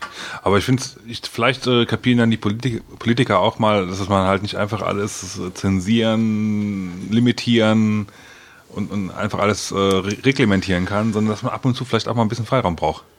Das ist ja, ist, ja- ist ja irgendeine Form von Protest. Nein, halt. wenn sie das, wenn sie das erreichen würden, dann wäre wirklich schon viel, viel geschafft. Also Also ich meine, das ist ja eine Form von Protest und ich, ich gehe davon aus, dass da vielleicht auch mal hoffentlich manche Politiker zumindest mal in Schweden mal drüber nachgedacht haben, warum das denn so ist. Warum die Leute diese Partei wählen. Oder wählen Weil, weil, würden. sie, weil sie so leicht äh, Wolfgang ist Software übrigens wieder da. Können. Ja, ich Unschwer bin, zu hallo, erkennen. Hallo. Vielleicht sollten wir einfach eine nächste Telefonkonferenz mit dir machen. Ja, wäre nicht schlecht. Oder wir ziehen wirklich das Telefon raus. Aber es waren alles wichtige Anrufe. Wo ist denn das Kabel? ich glaube, Ich kann das gerne für dich übernehmen. Nächstes Alter. Thema. das ist ein schnurloses. äh, schließt mich nicht von der Außenwelt ab jetzt. nee, wir machen das für dich. Ja. Leider mit den Piraten durch. Oh ja, mehr oder weniger. Also ich meine, darüber kann man natürlich auch noch viel sprechen. Also sprechen. ich denke halt, äh, wir haben nur gerade gesagt, es wird wahrscheinlich ein Strohfeuer sein, äh, aber Fitz meint so von wegen Protest gut und äh, das würde schon alleine was bringen, wenn wenn die Politiker diese Themen dann ein bisschen, wie soll ich sagen, nicht so hoffe es. einseitig behandeln. Also ich sage nicht, dass es was bringt, aber ich hoffe es. nee, nee, einfach. das ist schon klar. Ja, das kannst du ja auch gar nicht wissen. Also, ja, also ich denke mal, mein, meine Meinung ist, dass diese, dieser ganze Pirate Bay-Prozess so eine Art, wie soll ich sagen, mal abschreckendes Beispiel sein soll äh, und ähm, dafür benutzt wurde, aber letzten Endes rechtlich das Ganze nicht richtig entschieden ist und ähm, vom Prinzip natürlich schon der Urheberrechtsschutz vorhanden sein muss, aber äh, weil man da ein bisschen ohnmächtig ist gegen diese technischen Möglichkeiten, versucht man es halt dann doch etwas, wie soll ich sagen, äh, mit der Brechstange äh, beizubiegen, dass man das Problem eindämmt, was kaum einzudämmen ist. Naja. Aber vielleicht mal gerade noch als Überleitung, also ich würde schon ganz gerne auch mal ganz kurz noch ähm, erwähnen, diese Gotcha-Geschichte. Also das, Ja, gut, die ähm, passt aber eigentlich nachher auch zu, den, zu unserem Brainstorm-Thema. Echt? Ja. Find Das ist, beruht unter anderem auch. Ja? Weil, ja. Fang einfach an. Gotcha. Wird verboten. Soll verboten Hat werden. jemand schon mal von euch Gotcha gespielt? Paintball. Nein. Also es ist im Prinzip, ähm, also es ist ja ähnlich wie eine LARP. Ja, also es ist halt einfach, man schlüpft in irgendwelche Rollen. Es gibt Teams, es ist Mit praktisch dem Unterschied, Counter-Strike, dass du kein Zaubergewand anhast, Ja. sondern ein wie bei äh, Counter-Strike und du hast eine Waffe, ähm, die jetzt nicht, äh, ich meine, wir verschießen zum Beispiel auf LARPs, haben auch Leute Pfeil und Bogen und Armbrüste, ja, und die verschießen auch Bolzen und Pfeile. Wie bei Spiegel Online, statt dem äh, Lab-Kostüm hast du da ein SS-Uniform an. Naja gut, so weit würde ich jetzt gar nicht gehen. Also es geht eigentlich darum, es geht eigentlich nur darum, äh, dass du spielst praktisch wie Counter-Strike, nur auch in echt. Du läufst halt wirklich durch ein Gelände, du hast eine Waffe, die die, die Farbkugeln verschiebt, Ja, wobei, bei, verschießt. bei Gotcha selbst hast du ja meistens so, so diese, diese aufblasbaren oder Plastikdinger da. Du, hast ja, du rennst ja nicht wirklich im Gelände rum, sondern hast einen, einen, äh, einen Platz halt normalerweise, wo halt verschiedene künstliche Hindernisse aufgestellt werden. Ja, ich meine, es gibt unterschiedlich. Äh, Dann, es gibt ja dann es noch gibt auch größere Gelände, wo du dann wirklich halt in der Gelände. Natur rumrennst mit und dann richtig mit so, so kleinen festen Plastikkugeln schießt, die halt keinen Also Farbtreffer ich, geben. Ich, will, ich muss das jetzt auch nochmal kurz relativieren, weil ich jetzt diesen Spaß da gemacht habe. Ähm, Spiel Online hat ja dann die Militaristen und die, äh, sag ich mal, Faschisten, die dann ihren Sport da äh, ausüben, da ein bisschen so dargestellt. Also Gotcha und Paintball hat ja gar nichts mit dem Be Bereich zu tun, es ist ja eher als Sport zu sehen. Äh, natürlich gibt es bestimmt Leute, die das so missbrauchen und dann meinen, sie müssten da Szenarien nachspielen.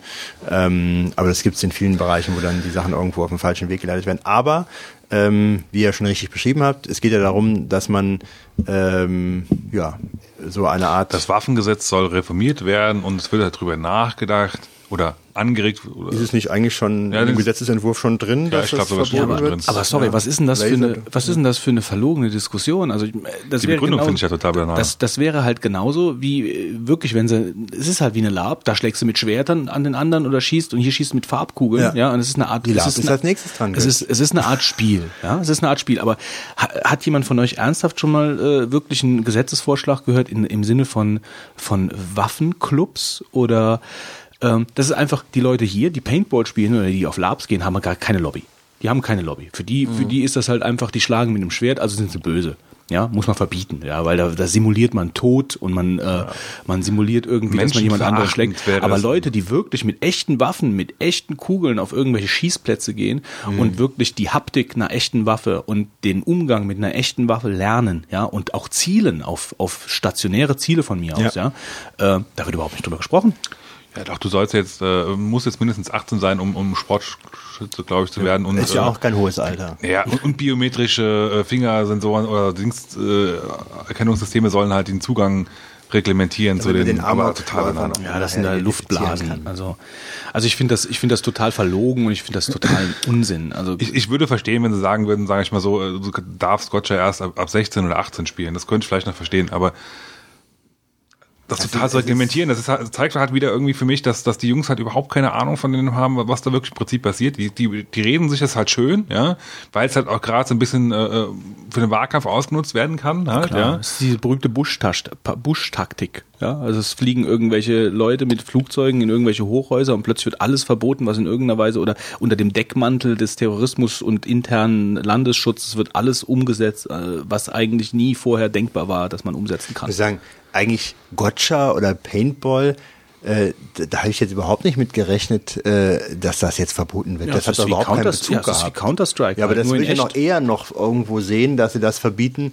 äh, weil die dann immer das gespielt haben. Aber ich meines Wissens äh, war doch die ganze Gotcha oder Paintball-Szene nie in irgendeinem Zusammenhang mit Amokläufen oder mit Waffen. Ach, wie viele Leute äh, machen das? Also ich wie finde viele da Leute überhaupt machen kein Problem ein dabei. absolutes Nischenhobby und das Ja, ist überall totales Nischenhobby. Das sind doch die Leute, die das machen, das sind so wenige. Natürlich. Und ähm, Die laufen alle Amok, pass auf. ja, da ist auch, glaube ich, muss ich jetzt mal sagen, mir nicht bekannt, dass da ein Amokläufer vorher ein exzessiver Paintball-Spieler gewesen ist. Ja, und selbst wenn, ja, das, Ja. da haben wir wieder diese alte, diese alte heißt ja nicht, Computerspielproblematik dass, auch. die, dass das Spiel ihn dazu gemacht Ja, hat. also Leute, die Amokläufe, äh, die Amokläufe gemacht haben, die waren, da waren sicherlich auch Orchideenzüchter drunter. Mhm. Ja? Ich sag halt, das ist halt wieder, du, du bekämpfst halt die, das Problem eigentlich, denke ich mal, an der falschen Ur, äh, von der falschen Wurzel halt. Ja, du musst doch eigentlich viel früher anfangen. Du musst gucken, dass die Jungs halt in, in ordentlichen Familienverhältnissen Klar. in Umgebung aufwachsen. Da sind wir Aber- wieder bei der Medienkompetenz. Das haben wir ja schon auch alles durch. Also ich fand, ich finde es einfach total verlogen. Was für ein Unsinn, Paintball zu verbieten und da zu denken, wir. ich glaube, also, ich jetzt auch noch mal kurz spielen gehen, bevor ich das nicht mehr darf in Deutschland. Das ist noch nicht Ja, gut, gemacht. sagen wir mal so, zu, zur Not, sowas kannst du bei uns immer schön fest nach Frankreich oder Belgien von hier aus sehen, das ist kein Problem. Da gibt's auch einige Da- Vereine, glaube ich, ne? Ja, also ich weiß, Software war ja früher hier immer verboten gewesen in der Gegend, also in Deutschland. Ist mittlerweile, glaube ich, wie heißt das Soft? Software, ja. Das ist quasi du, also nicht Gotcha, sondern äh, du spielst halt mit wirklich relativ detailgetreuen Nachbauten von Waffen und die verschießen halt kleine Plastikkugeln, die schon relativ hart sind, also es tut schon weh. Also es kann wehtun. Ein bisschen wehtun kann das auch ruhig. Also ich meine, Ja, und äh, die spielen, die spielen halt wirklich halt, das ist noch eher so, sag ich mal, Lab-Richtung, das, weil die, die spielen dann halt wirklich Kämpfe aus, ja, und äh, im, im freien Gelände, im, im, Wald und so. Ähm, das, das war früher offiziell nicht erlaubt und da sind halt auch viele Leute einfach nach Frankreich gefahren, weil die Franzosen, denen ist das egal, ja. Da kannst du, Ähm, ich meine, es ist halt, ich kann, ich kann das jetzt nicht repräsentativ sagen, ja, also dafür fehlen Daten, aber ähm, auf den drei Labs, auf denen ich bis jetzt gewesen bin, ich, mir ist nicht ein Typ aufgefallen, der da, der es irgendwie übertrieben hat oder der irgendwelche den Wahnsinn in den Augen stehen. Das waren alles super freundliche und auch super intelligente Leute, die einfach nur Spaß an diesem Spiel hatten. Und wenn wirklich irgendwas passiert ist, wenn jemand gefallen ist oder wenn er getroffen hat, sofort ganz besorgt gewesen und habe ich dir wehgetan und äh, lass uns mal kurz rausgehen hier aus dem Kampf und so, komm, wir gucken mal und so. Also da ist überhaupt nichts von dieser Aggressivität oder so, sondern das, da steht absolut das Spiel im Vordergrund. Ähm, und ich glaube, so Leute, die so eine Gotcha, so ein Gotcha-Verbot oder so ein, oder was weiß ich, ein Counter-Strike-Verbot, die Leute haben halt einfach überhaupt keine Ahnung. Das ist reine Etiketten. Das ist irgendwie, da steht Gewalt drauf, also müssen wir es verbieten. Ja, und dass, dass sie sich im Endeffekt da komplett ins eigene Fleisch schneiden, äh, weil das wird sowieso weitergehen auf irgendeine Art und Weise. Ähm, das sehen die gar nicht. Also ich weiß nicht. Aber es ist schlimm, wie man, wie du sagst, die haben ja kein Lobby, wie man das noch aufhalten soll. Das äh, wird jetzt wahrscheinlich zum Opfer fallen, das Ganze da, ne? Naja, schauen wir mal. Da, Okay. da sind wir wieder an dem Punkt, ähm, das ist die Frage, wie weit da der Widerstand organisiert wird. Also ich meine, wir reden schon von, Widerstand, von, von organisiertem Widerstand. pass auf, Zivilen demnächst äh, werden wir hier ja. zensiert und das kommen hier ganz nette Leute von der Polizei vorbei, ich sehe das schon kommen. Ja, aber das ist, man, jetzt, wir sind ja eigentlich hier so doch ein eher, sag ich mal, Technik-Podcast irgendwo und reden jetzt die ganze Zeit schon über sehr viel politische oder Gesellschaftsprobleme, Ja, es geht leider nicht anders. die aber dadurch immer wieder äh, ähm, berührt werden durch die ganzen Probleme. Ich würde auch über ist- andere Dinge reden, aber es ist halt Wir können leider. nicht über andere Dinge reden. nicht über die neueste Distribution von XY, sondern über die ja, wahren das machen wir zwischendurch ja auch. Aber ich denke mal, äh, ich denke, unsere Themen kommen an. Ja? Ja, ich hoffe es doch, wenn irgendjemand erwartet. Also wenn ihr noch zuhört, ne? Ja, du da, ja, wir meinen dich. Bleib dran, es wird noch gut. So, 42 Sekunden, Wolfgang. Ja, 3, 2, 1, los. Now Boarding, ein Spiel, das einen Flughafenbetrieb simuliert, ist in einer Linux-Version erschienen. Marc, das ist was für dich. Mit Sauerbraten 2009 Trooper Edition, äh, zwei, Sauerbraten 2009 Su äh, Trooper Edition, ja, ihr habt richtig gehört, ist eine neue Version des freien Ego-Shooters erschienen. Ein Jahr nach Version 3.2.0 haben die Entwickler Version 3.4.0 des Routersystems Flea for Linux fertiggestellt. Habe ich selber schon benutzt, ist sehr zu empfehlen. Ja, das kann ich auch bestätigen. Die Open Source DVD, eine Sammlung von freier Software für Windows, ist in Version 14 mit 10 neuen Programmen und dem neuen OpenOffice 3.1 erschienen. Das war's schon. Oh, das könnte ein bisschen weniger als 42 Sekunden sein, ne? Na egal, da reden wir mit. Stopp! Ja, ich würde sagen, Wolfgang äh, erstickt, gerade noch was. erstickt gerade an einem Berliner. Fotos werden in den Shownotes. Ja, ich glaube, wenn wir heute einen Futterapparat dabei hätten, wir hätten einige lustige Fotos schon aufnehmen können von Wolfgang heute, aber Ähm, aber ich muss gerade feststellen, wenn ich hier diese Panoramafenster sehe, dann verstehe ich auch die Amsel. Ja. Ungefähr hier hat der Einschlag stattgefunden. Ja, doch. Also die, hier sind ja auch ziemlich viele Vögel. Ja, und die Pflanzen tarnen das Ganze als natürliche Ja, Vegetation. Genau. Komm hier lang, hier Ja. ist es schön. Die jeden Tag frisch geputzt, die Scheiben. Die haben nicht irgendwelche Reflexionen darauf hindeuten könnten, dass hier Hindernisse sind. Ja. Bitte, aber sag mal, Now Boarding, hast du das schon mal gespielt? was, was genau, genau, das würde mich jetzt auch mal interessieren, da ich bin Finde so ein bisschen so finde flugbegeistert. ganz interessant. Was, wird- was wird denn da genau simuliert? Ähm, also ich, ich denke mal, ich habe es selber nicht gespielt, aber ich denke, es ist wie ähm, so ähnlich wie Kennedy Approach. Ähm, ich Gut, weiß da nicht. ich das nicht kenne. Kennedy Approach, Kennedy Approach ist ähm, ein Spiel, ähm, in dem du Fluglotse praktisch ähm, spielst. Also du hast äh, du hast einen Bildschirm, wie das sieht dann so aus wie wie wie der Bildschirm von Fluglotsen aussehen könnte. Du hast einen Flughafen. Kommen wir zur Werbung. Ist schon wieder so spät. Also ich habe jetzt gerade auf www.nowboarding.us äh, einen Film aufgerufen, also ein Webvideo. Das äh, etwas comichaft Ich hier. wollte den sagen, also es Flughafen- glaube ich Naja. nicht den Anspruch ist irgendwie realistisch zu sein, das ist glaube ich ja das Nee, also da sind wir weit davon gerade hier entfernt. Aber ich es das ist sehe. halt, also ich glaube auch, ähm, ähm, es ist vielleicht nicht ganz, also bei Kennedy Approach damals um 64er, es gab verschiedene Umsetzungen, es gibt auch äh, mittlerweile, glaube ich, einen Port für moderne PCs. Ähm, gibt ja auch- ging es halt darum, dass man, ähm, dass man als Fluglotse, man hat in der Mitte im, vom Bildschirm einen Flughafen und man, dann kommen von allen Seiten kommen Flieger an, dann muss man die auf die richtige Höhe äh, schicken, damit es halt keine Kollisionen gibt und äh, der eine hat wenig Fuel, dann muss der also schnell umgelenkt werden am Flughafen. Also es ist praktisch so ein Stressspiel, wobei der Markt das liebt. Ähm, aber ähm, es, es macht auch schon Spaß. Also so ist es nicht. Äh, also äh, man muss man muss halt die Flug äh, die die die verschiedenen Flugzeuge muss man schnellstmöglich an den Flughafen halt reinlotsen. Kann ich so einen, einen Quick-Tipp geben? Ja. Übrigens, es gibt nämlich eine sehr schöne, äh, also wer sowas mag, ist wahrscheinlich nicht viele von euch, aber ich, ich, ich bin so, du kannst die Musik mal ausmachen, Ja. genau, das wäre ganz nett. Danke. Äh, es gibt hier? eine sehr schöne webbasierte Version von äh, ATC Simulator. Mhm. Genau so. Das ist so eine neue. Äh, also es ist halt wirklich, geht darum, du hast da einen Flughafen, der real ist und du kannst dann halt wirklich, kriegst dann mehrere Flugzeuge und das kann schon einen Stress ausarten, wenn du die ganzen Flugzeuge, wenn du ein paar Flugzeuge da simulieren musst und dann die in Reihenfolge bringen musst und genau. So so läuft das halt. Ja. Genau, also, ähm, halt. Äh, schaut das mal rein, ich will es dann noch nachträglich in den Show Notes verlinken. Now Boarding. Für PC, Mac und Linux. Ja, natürlich. Also ich meine, das ist bei den meisten Spielen, die wir hier vorstellen, ist es, also ich achte zumindest immer darauf, dass, äh, dass die Spiele für alle drei Plattformen äh, zu nett. haben sind. Ja, natürlich. Für unsere Ja. Hörer halt, für den einen, der noch zuhört. Hallo du. Und Also ich guck mal- ATC-Sim.com, also ATC-Sim.com ist der Flugsimulator im, im Web. Mhm. Funktioniert logischerweise dann auch auf allen drei Plattformen, weil plattformunabhängig, ne? Und ja, wer mal reingucken will, soll das ruhig mal tun. Äh, Könnt auch mal wieder spielen. Aber schon der, der Name Now Boarding sagt ja auch, dass es, dass es nicht unbedingt jetzt um diese, diese Simulation einer, äh, eines Fluglotsen geht, also wo der dann die verschiedenen Flugzeuge dann äh, zum Flughafen bringen muss, sondern es geht mehr um den Boarding-Prozess, also dass die Passagiere schnell zu ihren Fliegern kommen und dass sie genervt sind etc. Also Es ist so ein bisschen, äh, wahrscheinlich äh, hat es mich gerade erinnert, wie dieses, auf dem Nintendo DS gibt es doch dieses Restaurantspiel, wo man da äh, Dish irgendwie so, mit Dish heißt es irgendwie. Weil sagt dir das nichts mit nee, Dish? nee, Wie hieß denn das? Also es gab früher, es gab ja früher viele so, es gab ja auch Pizza Tycoon und sowas. Kennst du auf dem C64 noch das Spiel, wo du so ein Roboter in der Fastfood, äh, Ja. wie hieß das? Das weiß ich nicht. Weißt du, da habe ich ungefähr ein halbes Jahr mit Freunden darüber äh, diskutiert. Jeder kannte das Spiel äh, mit dem Roboter, bei dem man in einem Fastfood-Lokal ist. Und ähm, Roboter in der Phase. ja, und du kriegst Bestellung, Bestellungen auf und musst die Gerichte herstellen. Und du hast Rezepte. Und dann sagt er, ich will einen Big Mac, also ich will einen, einen Hamburger haben. Dann musst du den Hamburger machen, dann muss er in der Fritteuse sein, dann dauert das vier, fünf Minuten. Und gleichzeitig musst du die Pommes fertig machen, die dauern dann sieben.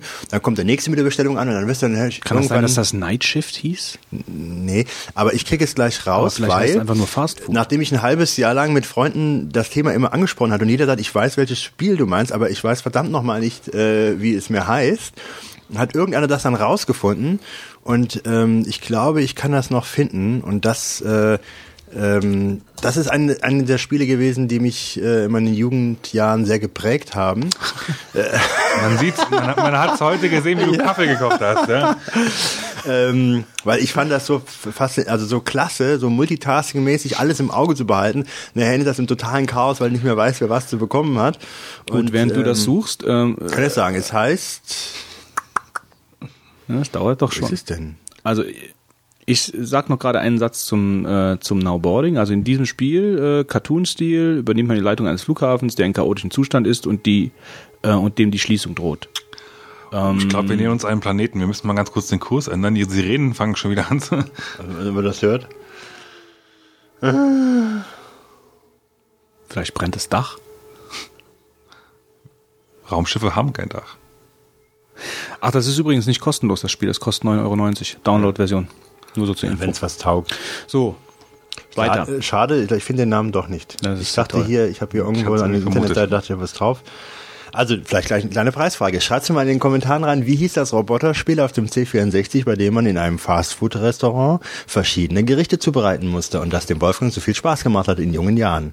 Und ihn geprägt hat. Und ihn prägte eigentlich. Quasi auch. jetzt das Wolfgang. Bis heute die Schule des Spiels praktisch im Leben verinnerlicht. Okay. Okay, nächstes Thema. Dann würde ich jetzt sagen, kommen wir zum Deep Thought. Thought. Oh, Deep Thought ist falsch geschrieben, sehe ich hier gerade. Da fehlt noch ein T hinten dran. Wer macht's?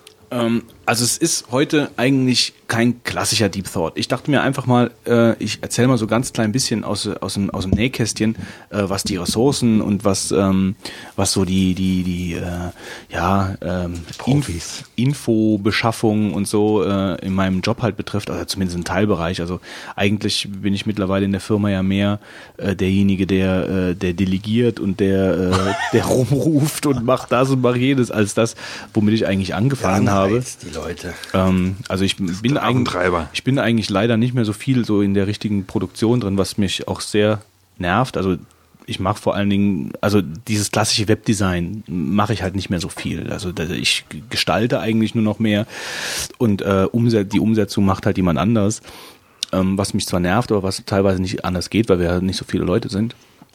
Äh, auf jeden Fall.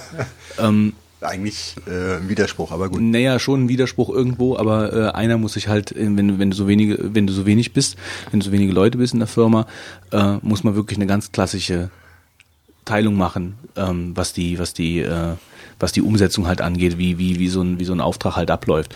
Und äh, ich mache ja eigentlich alles, was die ganze Designgeschichte halt angeht, nur die wirklich die richtige Umsetzung in CSS, ja, das macht halt jemand anderes. Dann gucke ich nochmal drüber und dann wird noch, dann lege ich auch nochmal Hand an. Aber im Endeffekt äh, gestalte ich eigentlich fast nur noch und mache die ganzen Kundengeschichten. Aber trotzdem, ähm, also wir haben ein, ein internes äh, Wiki für die Firma äh, wo alles hinterlegt wird, ähm, also sowohl Ressourcen, äh, Infos, Konfigurationshilfen, so dass man halt so, so, so viel wie möglich da halt hinterlegt, dass man, wenn man wieder das gleiche Problem hat, ähm, zum Beispiel halt da nur nachgucken muss und nicht wieder von vorne anfangen muss. Also wir dokumentieren relativ viel im internen Firmenwiki ähm, und hinterlegen da natürlich auch viele Ressourcen äh, für ähm, ähm, also Webseiten für Ressourcen betreffend Design oder äh, äh, viele verschiedene Frameworks, die es halt gibt und so. Also es gibt viele verschiedene Seiten, die äh, viele Infos beinhalten, die man halt nachgucken kann, was äh, die tägliche Arbeit halt in der Firma betrifft. Ähm, das nennen wir halt Fundus. Und ähm, ja, daraus wollte ich halt einfach ein paar Sachen jetzt, die, die so äh, Ressourcen betreffend äh, der täglichen Arbeit, wollte ich halt einfach hier mal ein bisschen loswerden. Ähm, Fange ich einfach mal an. Oh, hier wackelt die Wackelt denn eigentlich die ganze Zeit hier? Das ist meine halbvolle Kaffeetasse. Ähm, also ich, ich muss natürlich vorweg schicken, sowas ist. Ich habe jetzt in keinster Weise einen ähm, Anspruch auf Vollständigkeit hier. Äh, das ist äh, ein so umfassendes, so eine umfassende Geschichte, wenn ich also jetzt äh, zum Beispiel irgendwas erzählen möchte über äh, über Stockfotos zum Beispiel. Ja, das habe ich mir mal so ein bisschen rausgeschrieben, dass ähm, dass ich jetzt ein bisschen was über Stockfotos oder die ähm, warte mal gerade, ich muss mal kurz hier. Ich, Ganz kurz eine generelle Frage. Die Sachen, die du jetzt vorstellen wirst, sind die alle kostenlos? Also beziehungsweise äh, haben, wie, wie schaut das da finanziell aus? Gibt es da Shareware-Sachen und Von was redest du jetzt? Von den von, von allem eigentlich? Hast du, hast, also du hast einfach alles zusammengesucht, also teilweise mit verschiedenen Lizenzen und, und äh, verschiedenen Preismodellen oder hast du jetzt gezielt drauf geguckt, dass das alles äh, relativ kostengünstig ist oder? Ähm, ich, ich sag das sofort. Äh, was mir gerade auffällt, ist, dass meine ganzen, dass meine ganzen äh, Notizen, ich mir gemacht habe, weg sind. Das ist sehr schade, muss ich sagen. ich glaube, der Deep Thought wird noch ein bisschen kürzer, als ich dachte. Ähm, dann muss ich das halt eben alles komplett aus dem Kopf machen. Das ist äh, jetzt, das kann dann ein bisschen, ein bisschen mehr Gestottere sein. Aber das war, ist dadurch passiert, dass ich das heute Morgen komplett in die Shownotes reingepastet habe, ausgeschnitten habe, anstatt zu kopieren, ich depp. Ähm, und habe dann natürlich in den Shownotes nur die Sachen, nur so die Links und so behalten. Und jetzt kann ich hier in meinem Programm, kann ich rückgängig, bringt mir nichts. Das ist auf jeden Fall alles weg. Ähm, gut, hilft mir jetzt nichts. Mm, da muss ich dann einfach alles aus dem Kopf erzählen. Ja, also was du jetzt gerade gesagt hast, ähm, das ähm, natürlich achte ich darauf, also Stockfotos, jetzt Thema Stockfotos. Ähm, es, es kommt natürlich hä- häufiger vor, also ich hatte jetzt gerade einen aktuellen Fall, ähm, eine Umsetzung für ein Hotel, eine Webseite, der, der hatte eigentlich gar nichts. Also der hatte keine Fotos, der hatte nur ein bisschen Text und eine vage Vorstellung von dem, was er wollte äh, und sagte dann sogar noch, ähm, ja, ich habe hier äh, dieses, diese Seite hier von dem Hotel hier, die gefällt mir gut, äh, die möchte ich haben. Ja, so kam er. Ich möchte die Seite hier haben, von dem Hotel. ähm, und dann habe ich gesagt, ja, und Fotos? Ja, Fotos habe ich keine.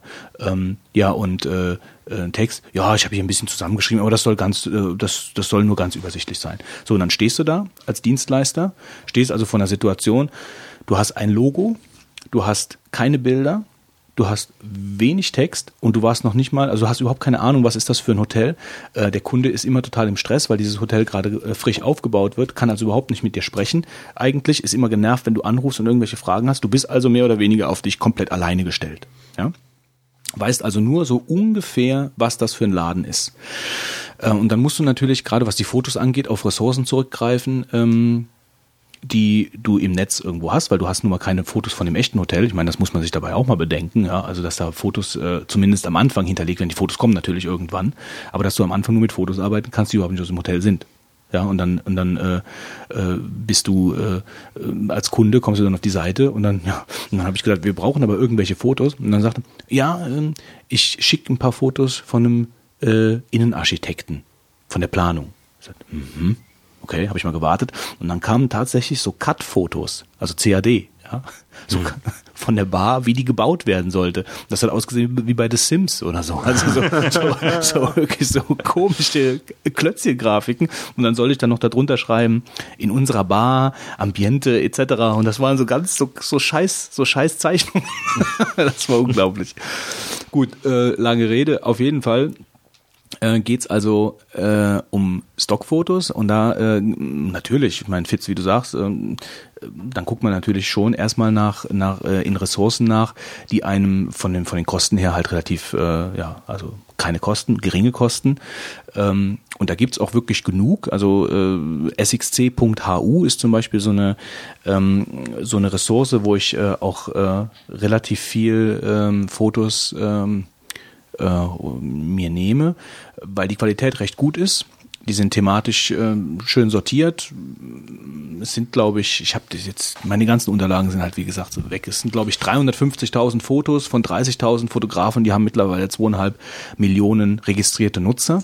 Ähm, lizenztechnisch läuft es halt so, aber ich habe das übrigens in den Shownotes so gemacht, dass ich die, den, den äh, Link zu, der, zu dem jeweiligen Anbieter verlinkt habe und dann auch direkt die Lizenz, weil ich kann natürlich jetzt hier nicht äh, die ganzen Lizenzgeschichten runterbeten ähm, damit sich hier jeder das direkt gerade angucken kann. Das ist meistens nicht kompliziert, weil die Ressourcen, die ich jetzt hier ähm, beschreibe, laufen eigentlich alle nach demselben Prinzip ab. Das sind Fotografen, die stellen ihre Fotos zur Verfügung, ohne, ähm, also ohne Lizenz. Das ist noch nicht mal Creative Commons, sondern das ist eigentlich mehr oder weniger so, ich gebe dir meine Fotos, benutze sie bitte nicht für pornografischen Inhalt oder für Diffamierung etc., also das Übliche, ähm, aber dann darfst du sie für private und für kommerzielle äh, Dinge kannst du sie nutzen.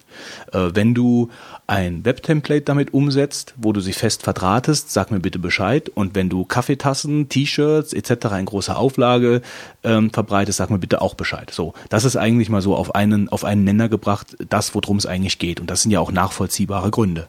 Ja, zum guten Ton gehört so oder so, wenn ich mir irgendwo ähm, Fotos von der Webseite runternehme, die ich mir runternehmen darf, auch so Stockfotoressourcen, ähm, dass ich dann sowohl äh, im Impressum die Seite verlinke, wo ich sie her habe und dann halt auch den Fotografen. Ich meine, das ist halt einfach, das liegt auch auf der Hand. Ich meine, das ist halt nur mal der Fotograf. Ja. Es ist ja so. Ähm es geht nur nicht halt immer. Man kann es nicht immer.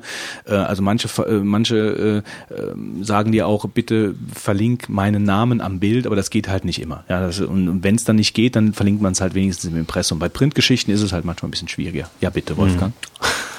Also diese Stockfotogeschichte, das ist eigentlich so ein ganz großes, riesiges Thema.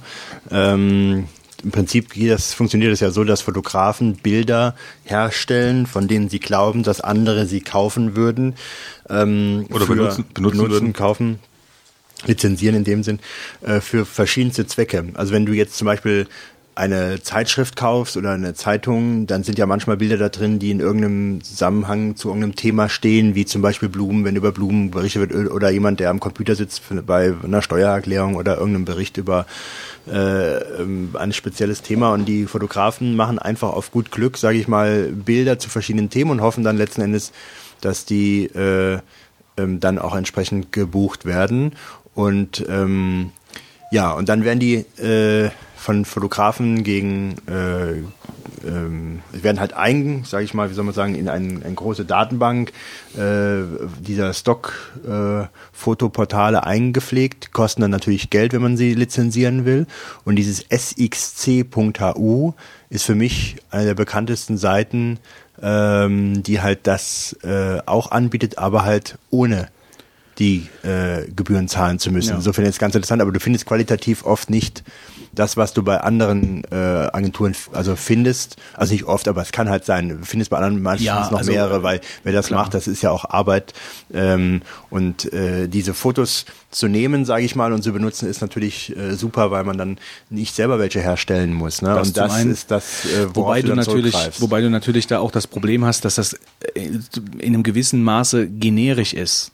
Ja, also du hast halt, ähm, du hast da meistens Fotos, die sind äh, so generisch, dass du sie nur zu bestimmten Zwecken halt eben einsetzen kannst. Also für ein Hotel sind sie zum Beispiel denkbar ungeeignet, also zumindest äh, für verschiedene Seiten. Also wenn ich jetzt zum Beispiel die Zimmer in einem Hotel beschreibe, mhm. dann kann ich schlecht auf, auf Stockfotos zurückgreifen. Ja, das wird ja? schwierig, ja. Das ja, da halt, geht's natürlich gar nicht. Ne? Aber wenn du zum Beispiel jemand an der Rezeption zeigen wolltest, genau, ein lächelndes Mädchen, Mädchengesicht ja, oder ja, so eine Frau, die ist irgendwie ja, ja, genau. 15.000 Produkten, wenn man genau guckt. Ja, genau, die oh. wird immer wieder benutzt. Also äh, ja. verwendet, sagen wir mal. Das, das, das Foto von die 15.000 Mal benutzt. 15.000 Mal benutzt.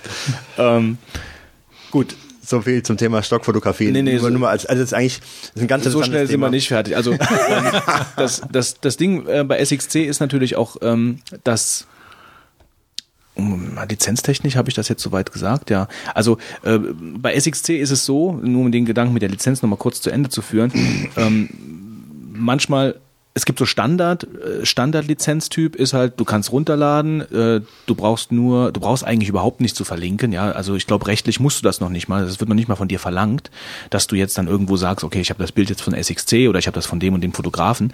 Ähm, es gibt dann halt noch ähm, das ist aber am Bild dann auch immer speziell angegeben, dass du zum Beispiel den Fotograf ähm, also Notify, also dass ich, dass ich ihm, dass ich ihm sagen soll, dass ich das Bild benutze.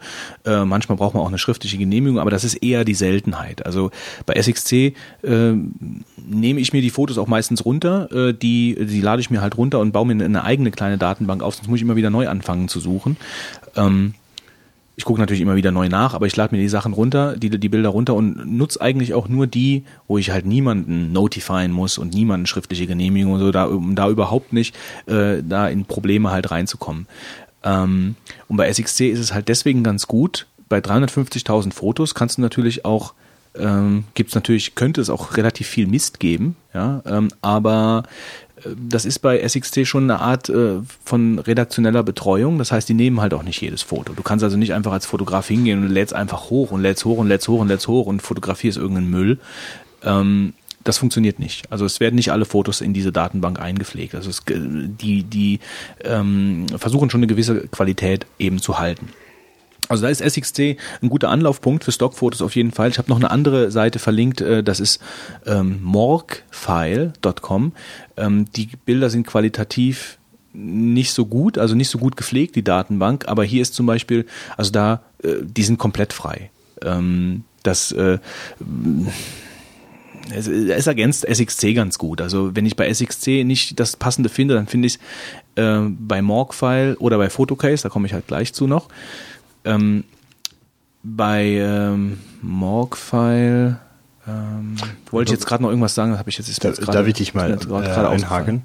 Übrigens diese Agenturen, die das anbieten, ja, aber wohl im kostenpflichtigen Bereich, die fangen jetzt auch alle an, auf Video zu gehen. Das mhm. heißt, Videos vorhalten, die man dann auch für solche Zwecke, wie du jetzt beschreibst, abrufen kann. Wird natürlich dann noch komplizierter, weil man dann ja fragt, was für Videos äh, sollen das sein. Ne? Aber das ist jetzt das nächste, sage ich mal, äh, größere Thema und Audiodateien. Mhm. Das wäre auch vielleicht für, äh, für, dich was, wo du, äh, ähm, sag ich mal, wenn du eigenes Tonstudio machst oder ähnliche Sachen da, ähm, Audiodateien äh, generieren mit irgendwelchen Sounds äh, die dann, wie gesagt, auch über diese Plattform da angeboten werden. Also früher war immer nur Foto, jetzt ist Video und sogar schon ähm, Audio. Mhm. Ja, Audio äh, habe ich jetzt hier, bin ich hier gar nicht drauf eingegangen in dem Deep Thought, aber ja, da sollte man, man, nicht so oft eigentlich. Da sollte ne? man bei freesounds.org mal vorbeischauen. Also da gucke ich häufiger mal nach, wenn ich beim äh, beim äh, Schnitt der Folge irgendeinen coolen Sound brauche, da werde ich da komme ich da relativ schnell zu einem guten Ergebnis. Ähm, und ich habe keine andere Seite gesehen, die qualitativ so hochwertig, äh, hochwertige Sounds hat äh, und auch so gut zu, also mit einer guten Suchfunktion, man kann den Sound direkt anspielen, kann ihn dann runterladen in einer guten Qualität. freesounds.org ist auf jeden Fall da eine Anlaufstelle für, für Interessierte. Ähm, die Sounds stehen fast alle, glaube ich, unter der Creative Commons Lizenz, also verschiedene Ausprägungen. Mhm. Ähm, Irgendein interessanter Gedanke war für Morgfile, ist mir noch durch den Kopf gesprungen, der mir leider jetzt empfallen ist, vielleicht fällt er mir noch ein. Ähm, also es gibt noch einen dritten ähm, Anbieter, der heißt, ähm, also es gibt natürlich noch unzählige, ja, aber es ist für mich, also ich gucke zuerst bei SXC, gucke dann bei Morgfile und ähm, Photocase.de ist ähm, ein Anbieter kommerzieller Natur. Also da musst du Credits kaufen. Ähm, da kostet ein Credit, jetzt sagen wir mal über den Daumen gepeilt, ungefähr ein Euro. Je nachdem, was für ein Paket du kaufst. Du kannst das auch Abo mit technisch dann machen. Ähm, aber ähm, die Bilder kosten dann zwischen zwei und sechs Credits. Hier ist die redaktionelle Betreuung noch stärker. Ähm, Photocase, sage ich jetzt mal, hat so eine Art künstlerischen Anspruch. Ja, also die Fotos sind meistens sehr kreativer Natur. Die arbeiten relativ viel mit, mit verschiedenen Belichtungen und überhaupt die Bildkompositionen sind halt ähm, auch nicht immer verwendbar für den Zweck. Also wenn ich da zum Beispiel dann einfach mal Apfel eingebe, dann bekomme ich meistens, ich bekomme keine normalen Fotos von Äpfeln dann präsentiert, sondern irgendwas passiert mit dem Apfel. Ja, irgendwas äh, irgendwo, äh, der Apfel wird in irgendeinem Kontext benutzt, was schon ein bisschen künstlerisch wirkt. Manchmal ist das halt super, ja, aber das braucht man halt nicht immer. Aber es ist auf jeden Fall eine, eine, eine Anlaufstelle für qualitativ hochwertige Fotos. Ähm, da dran gehangen ist eine relativ große Community, die sich auch halt gegenseitig dann bewertet und macht und tut. Ähm, die Credits, das ist halt überschaubar im Preis, ja. Also das, das geht halt, die Fotos gehören dir dann auch. Ähm, ich glaube, jetzt ist mir gerade eingefallen, worum es mir geht, das passt auch jetzt gerade hier. Royalty Free äh, ist halt so ein, ist so ein Lizenztyp, der ähm, oder im, im, im Kontext von Lizenzen genannter Begriff, der oft auch falsch verstanden wird. Royalty, Royalty Free heißt nicht, ähm, dass die Dinger runterladen und komplett frei sind, sondern ähm, das bedeutet mal grob ausgedrückt, wenn ich einmal ein Foto gekauft habe und äh, ich mit dem mit demjenigen, ähm, der das Foto hergestellt hat, eine gewisse Lizenzvereinbarung getroffen habe, dann kann ich das Foto immer wieder auch in anderen Kontexten nutzen. Also ich kann, äh, ich kaufe einmal ein Foto für von mir aus sechs Credits ähm, und wenn ich das einmal gekauft habe, kann ich es nicht nur einmal benutzen, sondern ich kann es halt mehrfach benutzen. Und das ist bei professionellen, ähm, kommerziellen Bilddatenbanken oft nicht der Fall. Also das heißt, du darfst das Bild dann in einem Kontext benutzen, genau wie wenn du eine Bildergalerie oder so für, für deine Webseite kaufst, bei, bei manchen, dann ist das halt domainbezogen. Du kannst das für die eine Domain benutzen und für die nächste musst du dann wieder deine 15 Dollar bezahlen.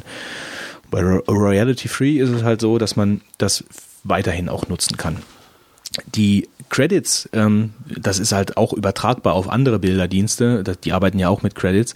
Äh, wie viel Credits ich für ein Bild bezahle, hängt an der Qualität des Bilds, also in der Qualität im Sinne von Auflösung. Also äh, wenn ich jetzt zum Beispiel ein Bild fürs Web brauche, das hat eine Auflösung von mir aus 800 mal 600 Punkte bei 150 dpi oder sonst irgendwas, ähm, und da bezahle ich dann meine zwei Credits. Aber wenn ich dann ein Bild zum Beispiel brauche für ein A1-Plakat oder ein A0-Plakat, dann muss das ja eine viel höhere Auflösung bei 300 dpi haben, also bei Druckqualität.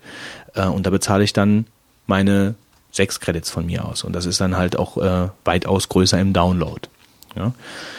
Gut, Stockfotos abgehandelt, also SXC, Morgfile und Photocase sind auf jeden Fall drei äh, gute Anlaufpunkte. Wer wirklich eine gute, ähm, umfangreiche kommerzielle Bilddatenbank-Suche ist bei iStock Expert, glaube ich, oder iStock Fotos heißen die, äh, recht gut bedient. Da habe ich auch schon meinen Account. Äh, die benutze ich halt nur relativ selten, weil äh, ich bin meistens mit den anderen dreien bin ich versorgt, aber ab und zu brauche ich dann halt wirklich was ganz Spezielles und das findet man da halt auch. Und das ist auch vom Preis her überschaubar. Ähm, grundsätzlich, wer also noch, noch nette Ideen hat, also wie gesagt, ich habe noch zehn andere oder 15 andere von diesen, von diesen Bilddatenbanken bei mir im Fundus hinterlegt, aber äh, ich bin auch immer gerne offen für andere Vorschläge oder für andere Ideen. Ähm, könnt ihr einfach mal in die Kommentare schreiben, das sind auch sicherlich auch andere Leute dann dankbar, weil äh, das sind nun mal meine Vorschläge und ihr könnt einfach dann dazu noch ein paar verlinken, die ihr gut findet. Ähm, versucht halt was zu verlinken, was was lizenztechnisch halt eben günstig ist oder Creative Commons oder äh, Open Source oder was auch immer äh, in die Richtung geht. Gut, ich galoppiere mal voran. Ähm, das handle ich jetzt alles mehr oder weniger kurz ab. Also Schriftarten zum Beispiel, Fonts ähm, suche ich mir natürlich bei Linotype kommen. Das sind aber kommerzielle Schriften, also richtige Schnitte von Schriften, äh, Corporate-Schriften, die, wenn ich sie mir, wenn ich sie nicht selbst habe und der Kunde auch nicht, die ich mir da kaufen muss, ähm, ist natürlich Linotype, ähm, die auch diesen Font Explorer ähm, rausgebracht haben, die Anlaufstelle. Nutzt du den? Der Font Wahl. Explorer? Nee, ich habe mir, ähm, ähm, ach, wie heißt es denn noch? Das andere Programm gekauft. Ähm, Fontcase habe ich mir gekauft. Fontcase.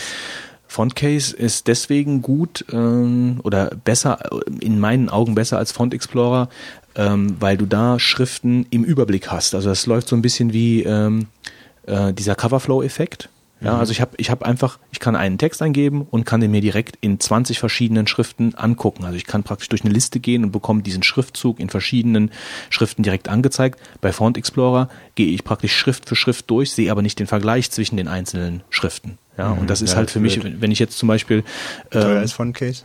Äh, 20 Euro, irgendwie mhm. sowas, 20, 5. Ich weiß, sowas brauche ich mir Kann der Fitz vielleicht mal gerade googeln. Ähm, Fontcase? Ja. Das ist also das. Jemand begehrt Einlass. Ja. Öffnet die Türe. Ähm, also Fontcase, äh, das hätte ich vielleicht auch irgendwann mal dann äh, in, in, in Tipomatik untergebracht, ist halt ein ähm, sehr nettes Programm, weil man halt die Schriften im Vergleich hat. Single-User 42 Euro oder 56 Dollar, dann gibt es einen Familienpack. Aha. Wobei ich nicht genau weiß, was ein, was ein Familienpack beim Fontcase bringen soll für 69 Euro und das Business Pack für zwei, also 199. Ja. Äh, also der, der große Fortschritt, der, der also Font Explorer X war lange das Tool der Wahl in Sachen in Sachen Fonts äh, auf dem Mac. Ähm, gibt's auch für Windows in irgendeiner Beta, glaube ich.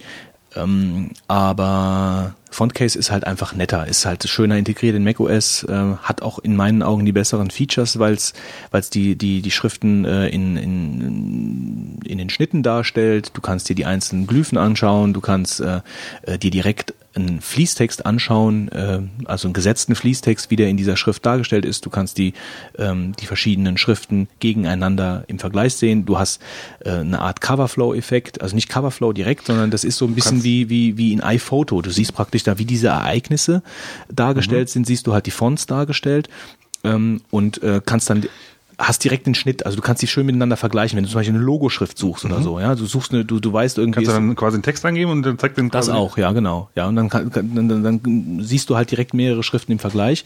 Das ist ähm, natürlich praktisch, ja. Aber du kannst halt auch also das ist unheimlich praktisch, wenn du, wenn du, wenn du zum Beispiel ein Logo äh, erstellen möchtest und du suchst eine gute Schrift, du weißt, okay, das soll jetzt stilvoll wirken, dass du brauchst einen schmalen Schnitt, ähm, du hast so ungefähre Vorstellungen davon und dann kannst du halt einfach äh, durch die, durch deine ganzen Schriften jetten und kannst schnell eine grobe Auswahl treffen. Das könnte interessant sein, das könnte interessant sein.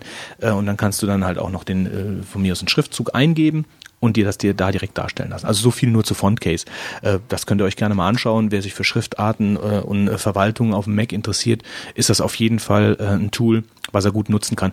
Der große Nachteil zu Font Explorer X ist halt im Moment zumindest noch, dass, ähm, also bei Font Explorer ist es so, dass wenn du eine Schrift nicht installiert hast und du lädst mhm. zum Beispiel eine Adobe Illustrator Datei und da ist die Schrift X irgendwas, ja, von mir aus Swiss irgendwas verbaut, dann ähm, ist Font Explorer so installiert im System, läuft halt so resistent im Hintergrund, dass es diese Schrift direkt nachlädt und im Illustrator direkt dargestellt wird. Ja, das ist natürlich mhm. sehr nett. Ähm, das macht Fontcase nicht. Fontcase muss dafür laufen. Ja, also das heißt, Fontcase muss einfach wirklich präsent im System laufen, ähm, damit es das tut. Dann macht es das auch. Ja, aber da sind die auch dran am Arbeiten. Ähm, gut. Okay, so viel zu Fontcase. Also ganz kurz, was ich vielleicht nochmal, ich meine mich zu erinnern, dass ähm, man aber auch Quicklook und, und, und Cover äh, View und so auch im Frontordner normal benutzen kann, ne? Ja, du hast da schon auch so eine eingeschränkte Funktionalität. Also jetzt nur, ja. wenn, wenn einem das reicht, ja, also man kann, das kann man auch machen und das wird auch unterstützt. Das sieht, glaube ich, auch gar nicht mal so schlecht aus. Nee, nee, das ist auf jeden Fall für, für den Heimgebrauch reicht das definitiv aus, ja. Aber wer, wer, wer, äh, wer, wer was jobtechnisch nur ein bisschen mit Schriften zu tun hat und vor allen Dingen halt auch eine, Fontcase sortiert die Schriften ja auch nach verschiedenen Schnitten und äh, so, solange da halt die Metadaten richtig eingegeben sind, äh, nutzt Fontcase die auch zur Sortierung und ich habe weiß ich nicht, 15.000 Schriften oder so. Ja, und dann brauchst du halt einfach ein Tool, was die Sache halt so hinterlegt, ähm, dass du da eine gewisse Ordnung drin hast. Sonst brauchst du keine 15.000 Schriften, sonst kannst du nur mit 10 arbeiten. Ja, weil du sonst, du, du brauchst halt ein Tool, ähm, mit dem du halt arbeiten kannst, um die Schriften zu verwalten. Alles andere bringt nichts. Wenn ich also Schriften suche, die nicht in dem Sinn kommerzieller Natur sind, wie jetzt wirklich diese, diese, diese Schriften wie äh, Frutiger und Swiss etc. Und wenn ich die jetzt nicht habe, dann gehe ich zur Linotype und kaufe sie mir. Ähm, aber wenn ich einfach mal eine nette Schrift suche, es gibt ja mittlerweile auch genug äh, Open Source Schriften, ähm, die äh, mal ganz kurz die verbreitet eine, werden. Eine schöne Laienfrage. Was ist denn ein Unterschied zwischen einer professionellen Schrift und, und einer einer, ja, vielleicht nicht, nicht, äh, nicht schlechten, aber. Also es kann zum Beispiel schon sein, dass die Schnitt. Wo liegt der Vorteil halt bei einer, bei einer kommerziellen Schrift? Ja, Vorteil. Also ähm, es ist halt, viele, viele Agenturen arbeiten halt ausschließlich mit diesen, mit diesen alteingesessenen, äh, dicken Schriften, die halt in allen Schnitten zum Beispiel zur Verfügung stehen. Du hast also eine Regular, du hast eine Italic, du hast eine Bold, äh, du hast Kapitälchen, du hast acht, was weiß ich nicht alles. Also du hast ganz viele verschiedene, ganz viele verschiedene Schnitte von dieser Schrift. Bei bei solchen Schriften, die jetzt, äh, um jetzt mal auf das zu kommen, was ich die ganze Zeit erzählen will, äh, wie bei äh, dafont.com oder 1001fonts.com, das sind halt meistens Schriften, die von, ähm, die von Laien erstellt wurden. Das heißt nicht, dass sie schlecht sind. Ähm, das heißt auch nicht, dass sie, dass sie nicht sauber ausgearbeitet sind. Ähm, aber die haben zum Beispiel nicht unbedingt alle Schnitte. Ja, es gibt nicht unbedingt eine Bold-Variante davon oder eine, eine, eine Italic-Variante oder sonst irgendwas davon. Aber es kommt manchmal ähm, auch vor, dass ich einfach eine, eine abgedrehte Schrift suche für irgendwas, für ein Plakat zu machen, für irgendeine Veranstaltung.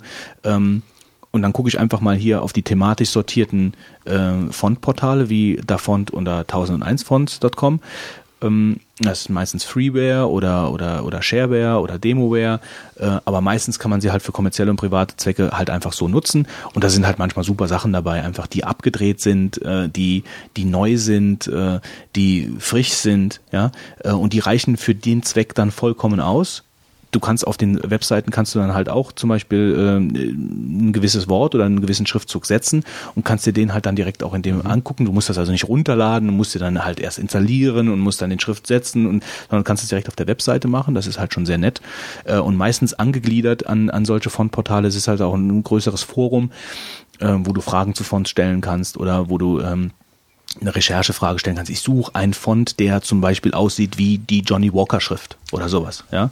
Und da dann, hätte ich nämlich vielleicht noch eine kleine Ergänzung, die genau die Richtung, wenn ich ganz kurz darf. Und zwar. What the Font? Genau. Okay, erzähl. ja, ähm, Götz weiß schon, worauf ich hinaus will.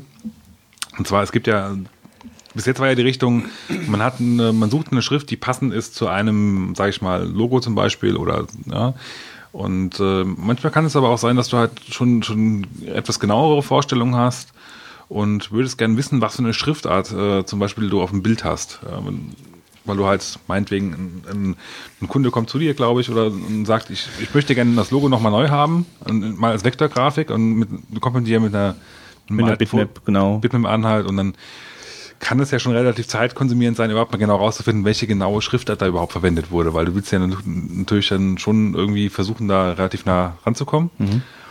Und da gibt's halt einen, einen äh, freien Service im Internet, äh, der heißt What's the Font und der versucht halt anhand einer Bitmap-Datei rauszukriegen, was für ein Font es ist oder da benutzt wurde.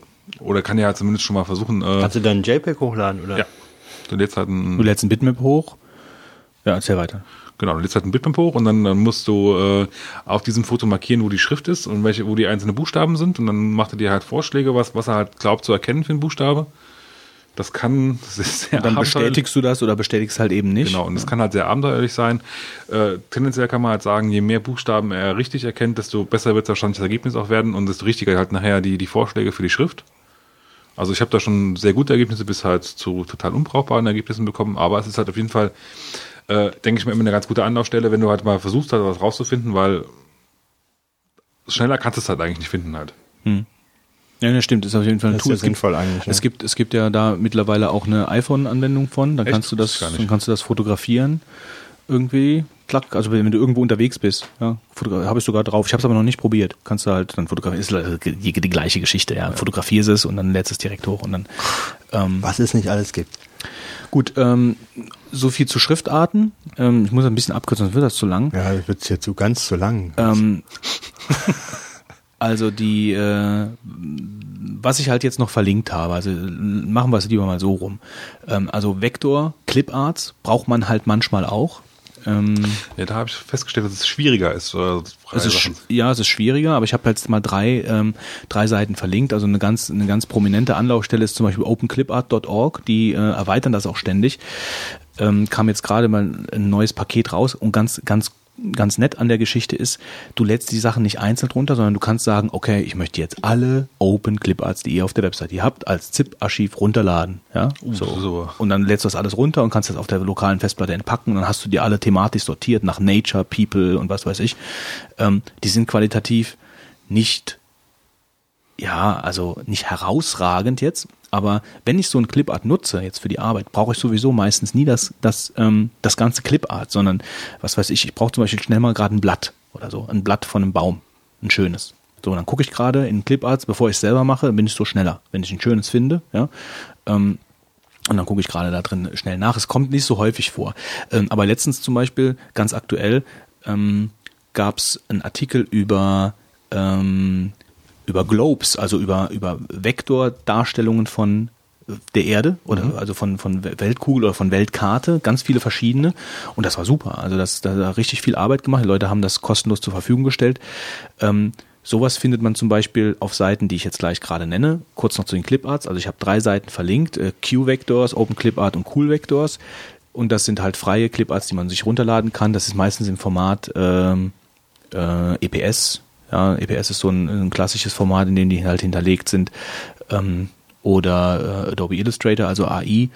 Ähm, und dann kann man die als Vektordatei einfach in seine, in seine Vektorbearbeitung wie in Illustrator halt reinpacken und äh, verändern, tun, machen. Gut, ähm, Seiten, die ich gerne nutze für äh, aktuelle Infos und Trends halt zu bekommen, ist zum Beispiel smashingmagazine.com. Äh, das ist äh, unter anderem gegründet oder äh, da steckt der Mann, der Sven Lennartz dahinter. Das ist der Gründer von dem Dr. Web Magazin. Ich weiß nicht, ob euch das was sagt. Der ist schon jahrelang Ja. im Geschäft. Den nicht? Die bringen halt, Ja, schon. haben damals schon immer so diese gelben Bücher rausgebracht. Dr. Web 2.0. Ähm, und mich. Smashing Magazine, Das klingt irgendwie so wie so, so eine, der, der Arzt, dem die Frauen vertrauen. Ja. Oder so. Dr. Web.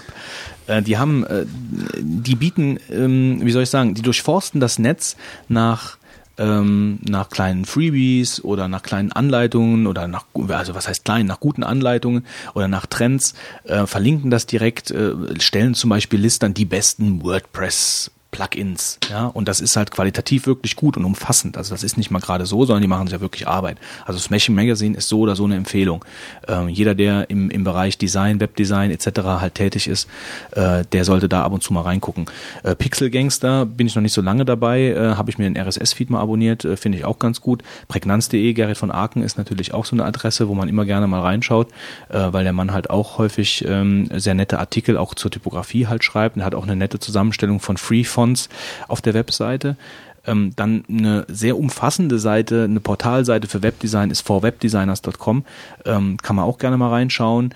Ähm, und wenn man, äh, also ist alles verlinkt in den Shownotes, wie gesagt. Was man ab und zu auch mal braucht als Designer sind Logos bekannter Marken. Also wenn ich jetzt zum Beispiel, wenn äh, ein konkretes Beispiel, man soll ein, ein Plakat machen für irgendeine Großveranstaltung und da gibt's halt dann äh, zehn verschiedene Sponsoren, Mercedes-Benz, äh, keine Ahnung, also alle möglichen verschiedenen Firmen, so und die Logos hast du natürlich nicht.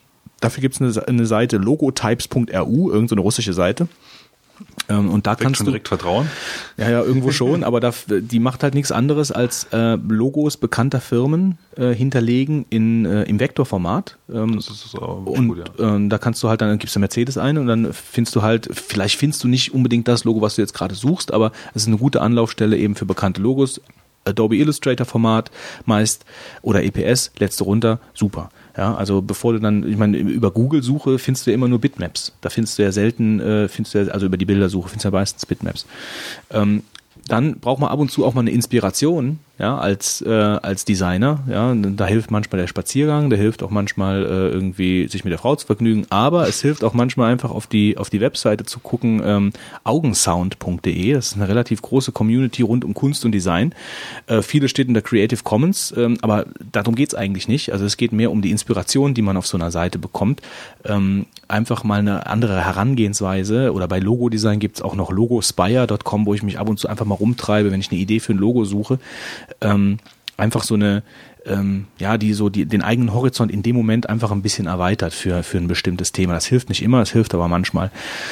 Dann habe ich noch ein paar Sachen verlinkt, äh, zum Beispiel Color Blender, um Farbpaletten zu generieren und zu exportieren, auch als EPS. PSD-Tutorials für Photoshop. Ich habe Ähm, übrigens, äh, du über Farbpaletten redest, habe ich ein Programm mir mal gekauft vor ein, zwei Jahren. Ja, ja, das. genau. Color Schema heißt Ja, das. genau. Hast du es auch gekauft? Nee, das habe ich nicht gekauft. Ja, also fand ich ganz gut. Äh, was macht das? Das zeigt äh, auf so einem Art Color Wheel ähm, Komplementärfarben unter Mhm. anderem oder halt Farben halt, die in irgendeiner Form eine Harmonie äh, ergeben an und ähm, da hat es noch ein paar so besondere Funktionen, dass man da also auch so eine so eine Webseite zum Beispiel mal im, im Vorschau sehen kann, wenn die Farben da so besetzt sind, weil äh, es ist ja so, man sollte, mh, je nachdem, was man halt im Konzept hat, aber wenn man bestimmte Farben verwendet und will dann zu den Farben, die man jetzt vielleicht unbedingt haben will, noch andere Farben dazu nehmen, die passen irgendwo, dann sollte man nicht einfach willkürlich Farben nehmen, sondern sollte man mal schauen, beispielsweise aus so einem Programm heraus, was werden denn Farben vorgeschlagen. Das müssen ja nicht unbedingt diejenigen sein, die man unbedingt haben will, aber man kriegt manchmal ganz gute äh, Zusammenstellungen davon. Ja, es ne? gibt auch es gibt auch ganz äh, ganz nette Farbgeschichten im Netz. Da lädst du Bilder hoch und äh, der generiert dir praktisch dann eine Farbe für die Website. Ich meine, das musst du natürlich alles nochmal reflektieren. Ja, Ob wir das natürlich so haben, Genau, aber ja. du lädst einfach ein, du lädst einfach ein JPEG rein ähm, und dann äh, dann erstellt er dir daraus eine Farbpalette. Mhm. Ja, also wenn du das Bild- wenn du so Bilder in dieser Farbzusammenstellung benutzt, dann wäre halt die und die Zusammenstellung für die Mhm. Webseite ganz gut. Und man muss sich natürlich bei Farben auch immer überlegen, dass es halt auch eine Farbpsychologie gibt. Wie wirken Farben auf Menschen? Mhm. Was lösen verschiedene Farben aus, in welchem Kontext benutzt man blau, in welchem Kontext benutzt man orange. Ja, ähm, das sind halt einfach Fragen, die, die, die man jetzt als Laie nicht unbedingt ähm, jetzt mal so auf der auf der Platte hat, die man wo, worüber man sich dann äh, Gedanken macht, aber die praktisch für die professionelle Umsetzung von einem Corporate Design oder äh, von von der Webseite natürlich unabdingbar sind, weil äh, du halt einfach nicht unterschätzen darfst, dass du mit verschiedenen Farben einfach ähm, ja eine gewisse aus, also gewisse Reaktionen beim Betrachter halt auslöst. Ja, also wenn, wenn du bei, bei einem Arzt äh, nur mit kalten Farben arbeitest, weiß ich halt nicht, ob das so, so zugänglich äh, für den Arzt ist. Ja, weil es halt einfach. Beim Pathologen. beim Pathologen vielleicht, ja. Gut, ähm, dann habe ich noch äh, Blindtexte, klar, braucht man halt zwischendurch immer mal, newmediadesigner.de, äh, Freebies aus verschiedenen Was Bereichen. sind vor allen Dingen- Blindtexte? Blindtexte sind so, du brauchst ja zum Beispiel, wenn du der Kunde hat dir die Texte noch nicht gegeben für so, seine Webseite. so. Ipsum, Lorum, genau, bla, bla. Ja, oder hinter den Wortbergen kommen die Vokale und die Konsonanten etc. Also da gibt's ganz viele verschiedene Blindtexte aus verschiedenen Bereichen. Eigentlich Lustige- reicht doch Lorem Ipsum. Ja. das reicht, aber es, äh, da gibt's halt wirklich auch äh, nette Geschichten, also wie zum Beispiel die, den Kampf zwischen den Vokalen und den Konsonanten und so. Also da, nette Texte, die halt dann gesetzt sind wie wirkliche Texte und sowas brauchst du also auf jeden Fall täglich eigentlich. In, in meiner Arbeit brauche ich täglich äh, Blindtexte. Blindtexte. Ähm, Bitbox ist noch so ein äh, ist noch so eine Seite, die ähm, so im Adobe-Umfeld sich umtreibt, Brushes für für für Photoshop, äh, für Illustrator, verschiedene Freebies, die sich auch vor allen Dingen darauf äh, spezialisiert, Freebies, also praktisch kleine kleine ähm, freie äh, Ressourcen zur Verfügung stellt äh, für für Designer, die die kostenlos nutzen können, auch für kommerzielle ähm, Zwecke. Und als äh, letztes noch ähm, das Traumprojekt, traumprojekt.com ähm, ist einfach mal so als Auswahl, als Supportforum mal genannt. Ähm, Komischer Name, aber das Forum ist recht gut. da wo ganz, wo ganz viele verschiedene äh, Bereiche abgedeckt werden, also von Typografie über Layout, über Photoshop, über äh, CMS, PHP, also praktisch die ganze Palette an Themenbereichen, die äh, abgedeckt werden ähm, müssen, wenn du, wenn du zum Beispiel eine, eine Web- und Werbeagentur betreibst, wo du halt einfach mal Fragen stellen kannst oder wo du dann halt auch mal äh, vielleicht mal äh, einfach deine Webseite reinpostest und sagst, hier, ich habe das und das Problem, was denkt ihr darüber? Ja, also eine, eine, eine, nette Community, wo einem auch äh, immer gut geholfen wird. Also habe ich äh, gute Erfahrungen mitgemacht. Gut, wie gesagt, also das ist jetzt eigentlich mal nur so eine kommentierte Linkliste gewesen, einfach mal. Aber ich denke mal, das ist auch schon was wert, weil, ähm, also ich weiß zum Beispiel, wenn ich ab und zu mal so nach so einem Bild suche, dann muss ich mir erst überlegen, wo kann ich denn so ein Bild überhaupt finden, ja. Wenn du halt da schon mal so eine Ressource hast, ist das schon mal nicht schlecht. Ja, also es ist auch keine, also es ist kein, äh, kein, ähm, wie heißt es, also es kann nicht vollständig sein sowas, also weil jeder, weil jeder äh, hat halt da andere Vorlieben. Also was ich auf jeden Fall mal, egal von dieser Liste, muss jeder selber entscheiden, was er davon wichtig findet und was nicht und was er nutzen kann und was nicht. Aber was auf jeden Fall eine, eine gute Geschichte ist, sind so diese Smashing Magazine, Pixel Gangster, Prägnanz.de etc. Ähm, wo einfach Trends aufgezeigt werden. Ich habe das halt im RSS-Feed abonniert. Da kommen dann tagtäglich irgendwelche Meldungen rein. Ah, hier äh, hast du, äh, es sind neue Icons rausgekommen, äh, kostenlos kannst du nutzen, sind wir jetzt hier zusammengestellt, dann kommst du auf irgendeine Webseite, bekommst ein ZIP-Paket und hast Icons, die du für kommerzielle Zwecke nutzen kannst. Ja, das kann ich für das Geld, kann ich das nicht kostenlos bauen und kann ich das nicht kostenlos malen. Ähm, und da, da sind praktisch dann permanent sind irgendwelche Tipps und Tricks und Ressourcen, die dir da, äh, ohne dass du googeln musst, äh, auf dem, auf dem Teller serviert wirst, äh, serviert werden. Äh, und da muss man den Leuten auch absolut ein Kompliment mal aussprechen, äh, dass die sich dafür so ähm, ja, da praktisch ihre ganze oder viel ihrer Freizeit reinstecken, ähm, um so Sachen dann auch, äh, um so Ressourcen einfach zusammenzustellen und der Allgemeinheit zur Verfügung zu stellen. Also zum einen die Leute, die das überhaupt herstellen und sagen, hier ihr dürft, und die Leute, die das auch dann sammeln. Ja? Gut, Deep Thought, Ende. Ja, vielen Dank, Götz. Sehr interessant. Danke, Götz. Bitte. Danke, danke, danke. Bitte, bitte, Wolfgang. Bitte, Danke, für danke. dich doch, ja. Es sind viele gute Links dabei, wo man drin sich verlieren und stöbern kann. Ja. Augensound ist auf jeden Fall eine Empfehlung. Ja, gewinnt auf jeden Fall den, den äh, Best Wording äh, Domain Preis. Ja, Augensound. Äh, Best Sounding. Was ich halt komplett ausgespart habe, sind halt diese ganzen äh, jQuery-Geschichten, Lightbox und was es da nicht alles Ajax-technisches gibt, weil das, da könnte man nochmal ein Deep Thought drüber machen, was es da halt alles an, an kostenlosen Ressourcen gibt, um äh, in die eigene Webseite einzubauen. Also im Prinzip könntest du sogar einen, einen Deep Thought darüber machen, wie man am besten Bilder auf der Webseite präsentiert. Also ich meine, weil das ist wirklich auch schon ein riesiges Thema. Das, darüber stolper ich ja auch täglich. Äh, und man will ja nicht immer das Gleiche machen. Jeder benutzt mittlerweile die Lightbox, also musst du als, als, äh, als guter Designer äh, oder als guter äh, Webagentur-Typ musst du dir dann halt wieder was Neues einfallen lassen, weil sonst sieht das, was du äh, machst, genauso aus wie auf allen anderen Webseiten. Weil Lightbox Das bindet wollen doch die Kunden eigentlich seit neuestem. Lightbox bindet je, wirklich jeder ein mittlerweile. Also das, das hat jeder gerafft, wie es geht. Und äh, aber es gibt mittlerweile schon viele, viele spannende andere Sachen. Kommen wir zum Brainstorm. Fitz. Ja, wir reden jetzt mal über ein Thema oder wir wollen mal ein bisschen brainstormen über ein Thema, das äh, ja, wir, wir brauchen ein bisschen, ein bisschen Unterstützung hier, äh, flüssig, flüssigkeitstechnisch. Ja, irgendwie. ich gehe mal Wasser holen für den. Ähm, Ähm, aber ich erzähle trotzdem mal ganz kurz die Einleitung weiter. Und zwar geht es um äh, Zensursula oder halt die äh, Kinderpornografie-Sperre. Zwar jetzt nicht ganz so aktuell, da wir, aber dadurch, dass wir halt jetzt ein bisschen zeitlich hinterherhinken und wir wollen wir trotzdem drüber reden, weil wir denken, das ist ein sehr wichtiges Thema. Äh, ich denke mal, man kann so ganz grob unsere Stimmung schon erahnen, wenn man so ein bisschen bei Ganz den grob, News grob. ein bisschen bei unseren News zugehört hat. Insofern äh, äh, würden wir trotzdem gerne noch ein bisschen drüber diskutieren, äh, was es für sinnmäßig ist und, und würden auch, euch auch nochmal auffordern, denke ich, äh, dass ihr da vielleicht auch noch ein bisschen kritischer zu, zu seid, sofern, sofern ihr es eh- nicht eh schon seid. Und so allmählich weiß ich auch nicht mehr, was ich jetzt alles erzählen soll. Ja, ich denke mal, wir rennen da, wir rennen da ja offene Türen ein. Also äh, ich glaube, äh, ich meine, ist natürlich jetzt schwierig zu sagen, aber ich tippe mal, dass ein Großteil, um nicht zu sagen über der 90 Prozent äh, unserer Zuhörer schon äh, ähnliche, ein ähnliches, äh, ja, eine ähnliche Einstellung zu der ganzen Geschichte haben, wie wir auch. Vielleicht erzählen wir mal ganz kurz, worum es technisch, also worum es eigentlich thematisch überhaupt geht. Und zwar ähm, ist ja jetzt schon äh, gesetzlich entschieden, dass das BKA eine Liste pflegen darf, und zwar das BKA ganz alleine, ohne dass das in irgendeiner Form kontrolliert werden würde oder kontrolliert, kontrolliert werden darf, ähm, die eine Liste enthält oder Seiten enthalten, die Kinderpornografie sperren grundsätzlich ist das ja schon nicht unbedingt verkehrt. Also wir sind ja nicht, nicht, nicht pro Kinderpornografie, ganz im Gegenteil.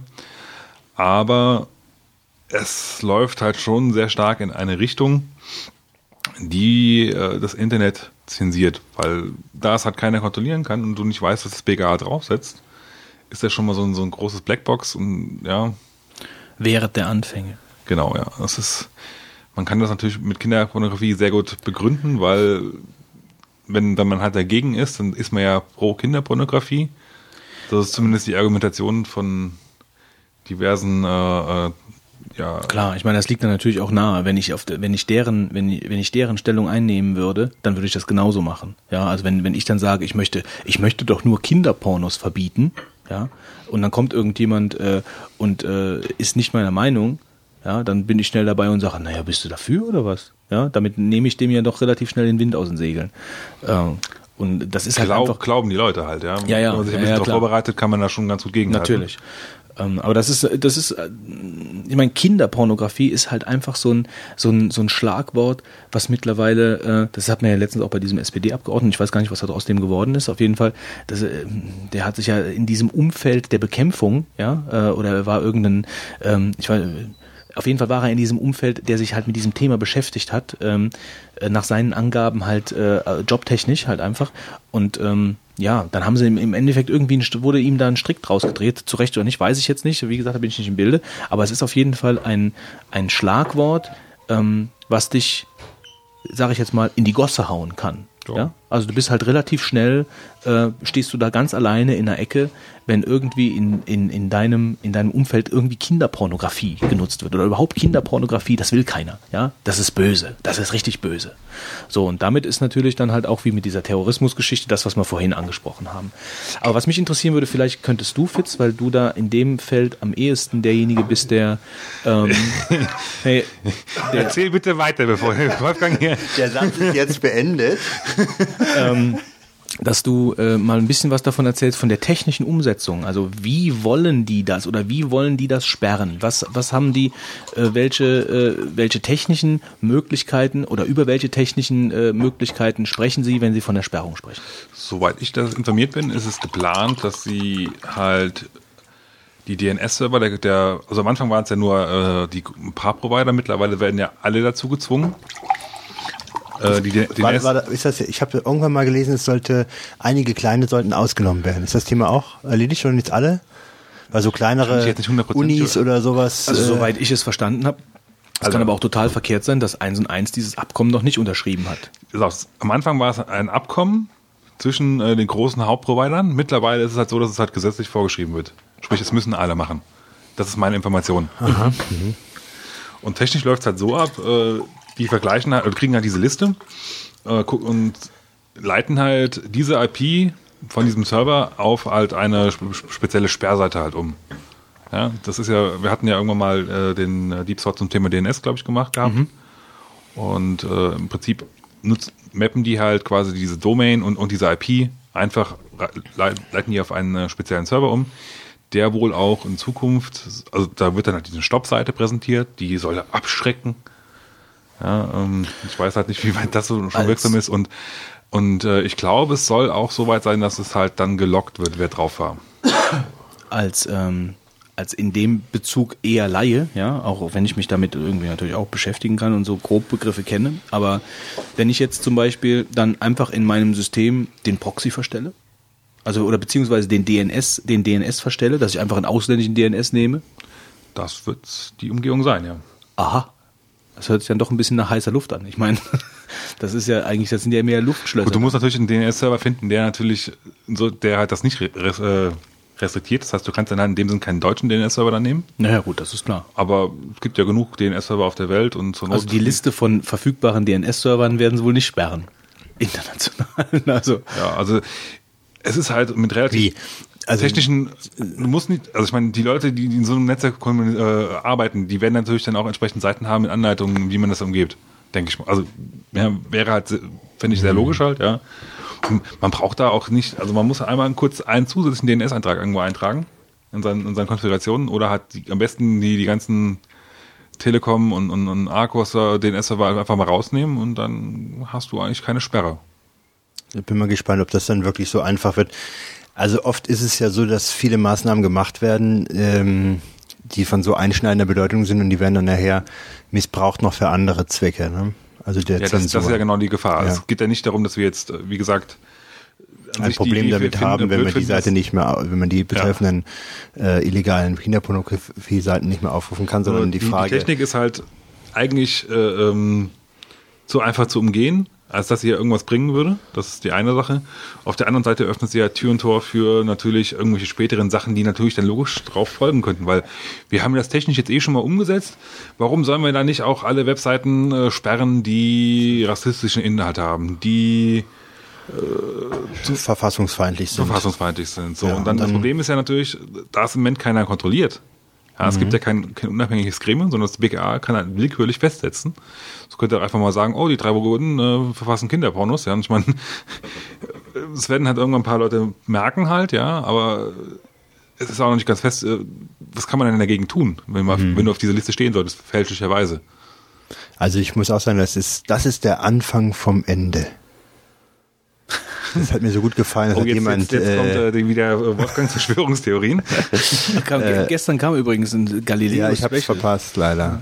aber das kann man, glaube ich, online auch abrufen. Es ja? gab, äh, also ich habe es nicht gesehen, aber so in dem, in dem, in dem Vortrailer, äh, da gab es halt dann so irgendwie Mond war drin und ja. World Trade Center war ja. drin und äh, äh Heilige Gral und komplett.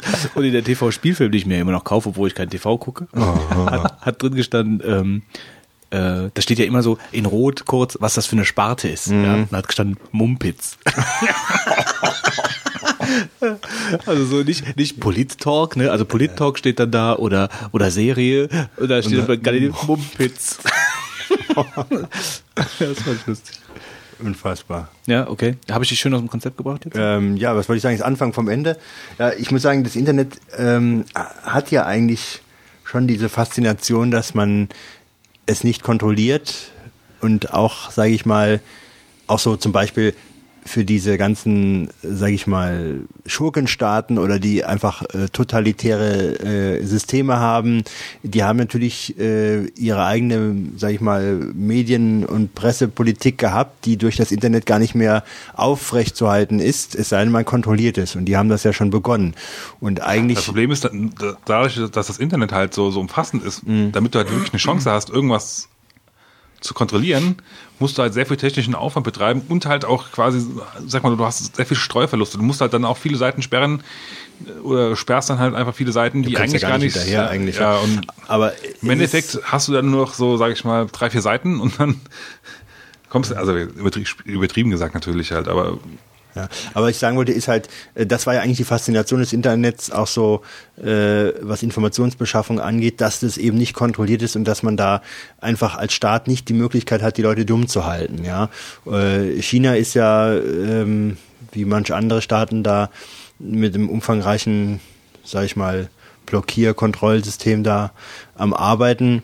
Aber dass das jetzt natürlich auch noch durch die anderen Staaten jetzt so weiterläuft und äh, mit dem Deckmantel da die Kinderpornografie einzudämmen, ja. das ist einfach eine also Schweinerei. Also ich, wür ich würde, Wahnsinnswort ist. Ich meine, so, so weit würde ich jetzt nicht gehen. Also ich habe jetzt eigentlich nicht die Angst, dass äh, bei uns äh, chinesische Verhältnisse halt äh, morgen plötzlich vor der Tür stehen. Und ich glaube auch nicht, dass es, ja, ich glaube auch nicht, dass es übermorgen, übermorgen. so ist. Nee, das glaube ich auch nicht.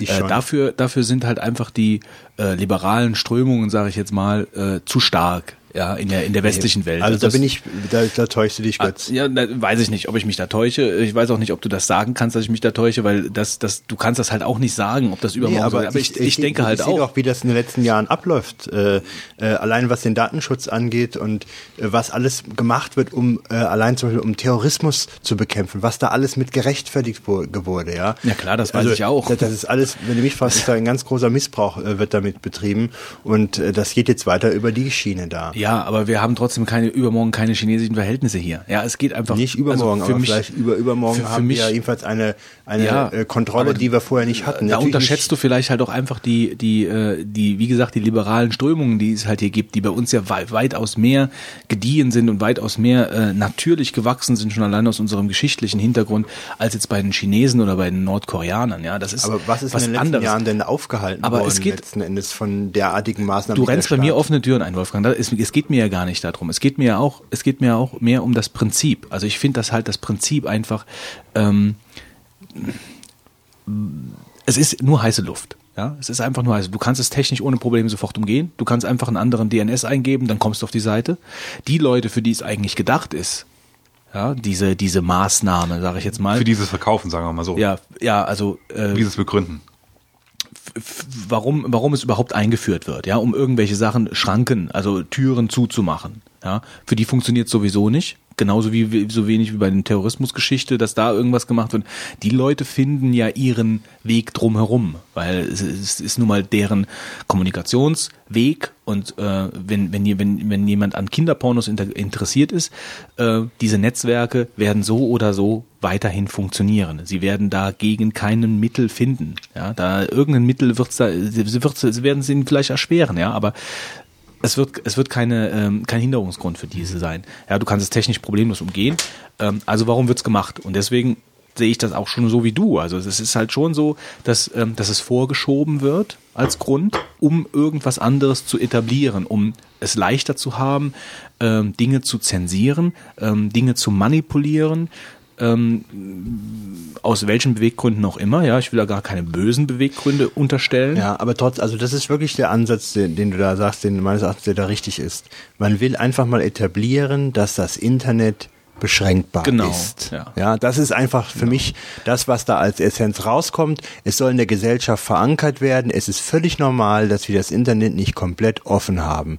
Und das wird kommen. Und also ich sag dir, heute ist das. Genau, heute reden wir, das ist der Einstieg, heute reden wir über Kinderpornografie, was wir beschränken. Und in ein paar Jahren wird man darüber reden, was wir noch alles beschränken also, müssen. Also, es sind ja ich finde, es sind, auch zwei, zwei verschiedene Ebenen, die, die ich daran persönlich sehr schlimm finde. Einmal, dass es halt überhaupt beschränkt wird, das ist die eine Sache aber auch dann, dass du es halt nicht kontrollieren kannst. Ja? Dass dann einfach halt es ein, ein Staatsorgan gibt, der einfach sagt, böse. Hm.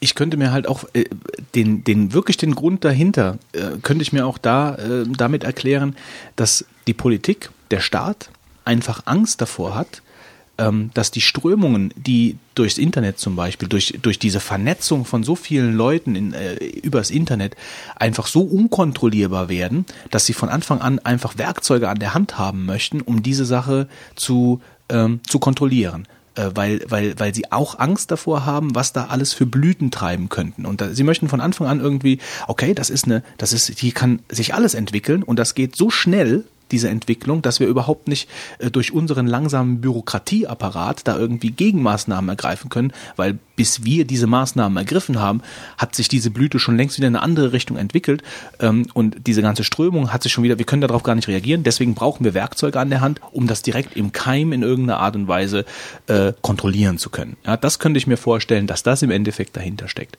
Weil das ist ja wirklich so, ich meine, beobachtet, äh, macht euch mal Gedanken, was, was, in der, was in den letzten Jahren alles passiert ist. Wo waren wir internettechnisch vor fünf Jahren? Wo waren wir internettechnisch vor drei Jahren? Was ist in der Zeit alles passiert? Und was das geht immer schneller, das geht immer schneller, die Entwicklung. So, und da kommt die Politik und der Staat natürlich nicht mehr mit.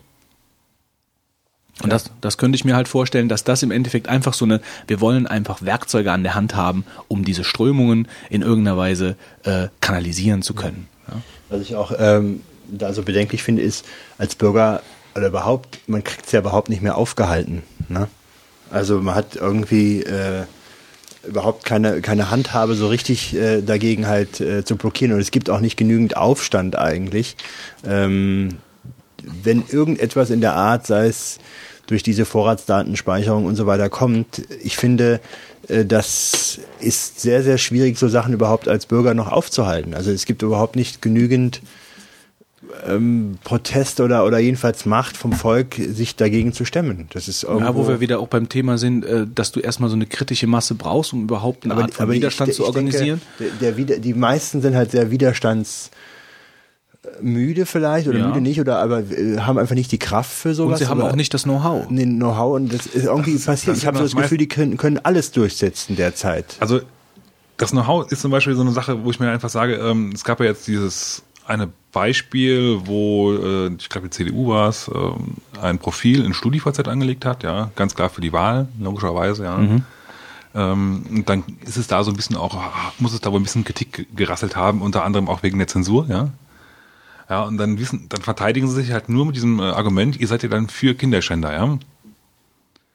Ähm, das, das zeigt mir doch eigentlich auf, dass die Leute gar nicht kapieren, warum Leute A protestieren und B auch gar nicht kapieren äh, oder versuchen es zu kapieren, was denn überhaupt technisch da überhaupt oder abgeht. sie wollen es nicht. Ja. Weil oder sie, ja, sie wollen sich damit das, gar nicht auseinandersetzen. Das, das finde ich halt, ja, das zeigt aber auch ein bisschen was über die, äh, über die Leute, also A aus der, aus der Politik, ja, die einfach überhaupt kein Fachverständnis davon haben anscheinend. Ja, die einfach halt irgendwas machen wollen, was halt in den Medien gut aussieht, ja. weil halt mal wieder Wahlkampf ist und ich könnte mich darüber richtig aufregen. Nee, das, also, ist, das ist ja auch das, was ich gerade eben so ein bisschen gemeint habe. Also sie haben entweder keine Lust, sich damit auseinanderzusetzen, sie haben keine Zeit, sie wollen es nicht, aus irgendwelchen Gründen so. Und diese ganzen Strömungen, die sie da aber haben, schließlich haben, so der Staat hat ja so einen riesigen Sack in der Hand und in diesem Sack ist die Gesellschaft. So. Und alles, was in diesem Sack passiert, äh, wollen die natürlich in irgendeiner Weise kontrollieren, weil sie nun mal der Staat sind und der Staat hat ja auch die Aufgabe, in irgendeiner Weise die Gesellschaft äh, zu, nicht zu kontrollieren, kontrollieren. aber doch bis zu einem gewissen Punkt schon. Ja, ja. muss man schon sagen. Also ich meine, wir wollen ja alle keine Anarchie. Also wir ja. schon so eine gewisse, so eine gewisse Grundordnung muss ja da sein. So, und der hat, dieser Staat hat halt diesen riesigen Sack.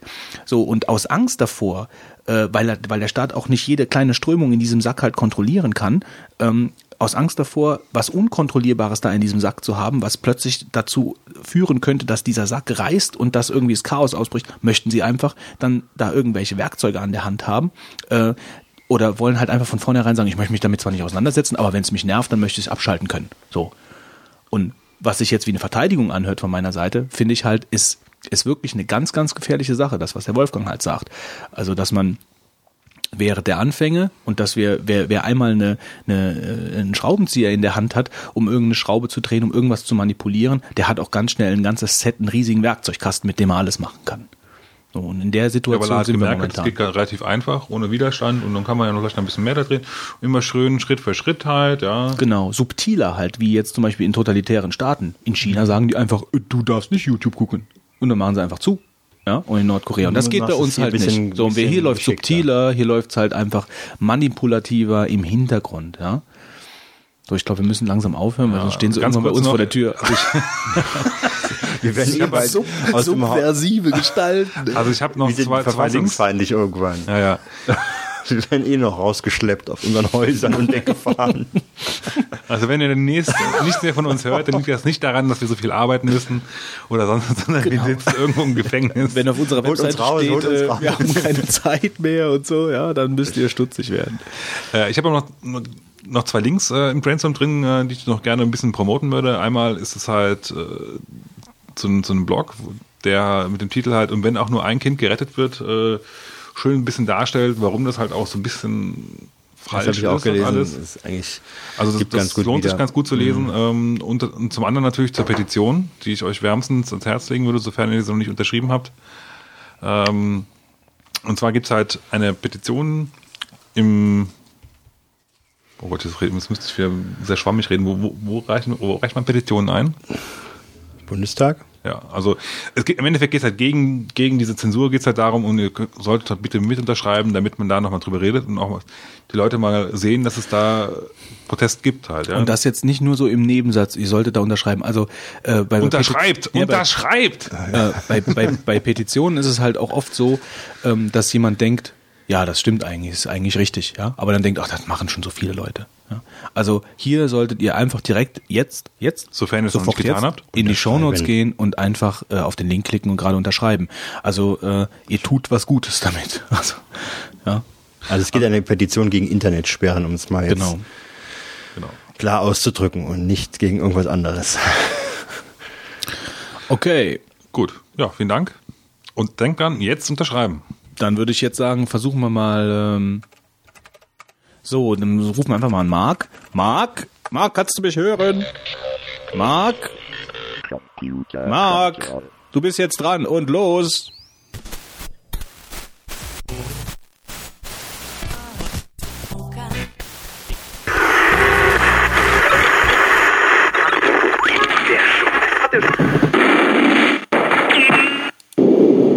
Uch, ihr seid ja schon da. Äh, ich speichere nur schnell, bin gleich da. So, da bin ich jetzt endlich. Es gibt diesmal keinen Bericht mit einem einzigen Thema, obwohl Empire Deluxe Internet Edition, das ich gerade gespielt habe, ein eigenes Thema wert wäre. Naja, vielleicht nächstes Mal. Stattdessen werde ich heute mal meine Beiträge der letzten Podcasts updaten. Anfangen möchte ich mit Soho Office, dem umfangreichen Web-Office-Paket, über das ich in Podcast 16 schon berichtet habe. Für OpenOffice gibt es schon seit längerem eine Erweiterung zum Öffnen von Dokumenten aus Google Docs. Diese kann nun auch Dokumente aus Soho öffnen oder auch per WebDAV. Mit dieser Erweiterung bekommt man eine kleine Symbolleiste, die das Öffnen von Dokumenten aus Google Docs oder Soho ermöglicht.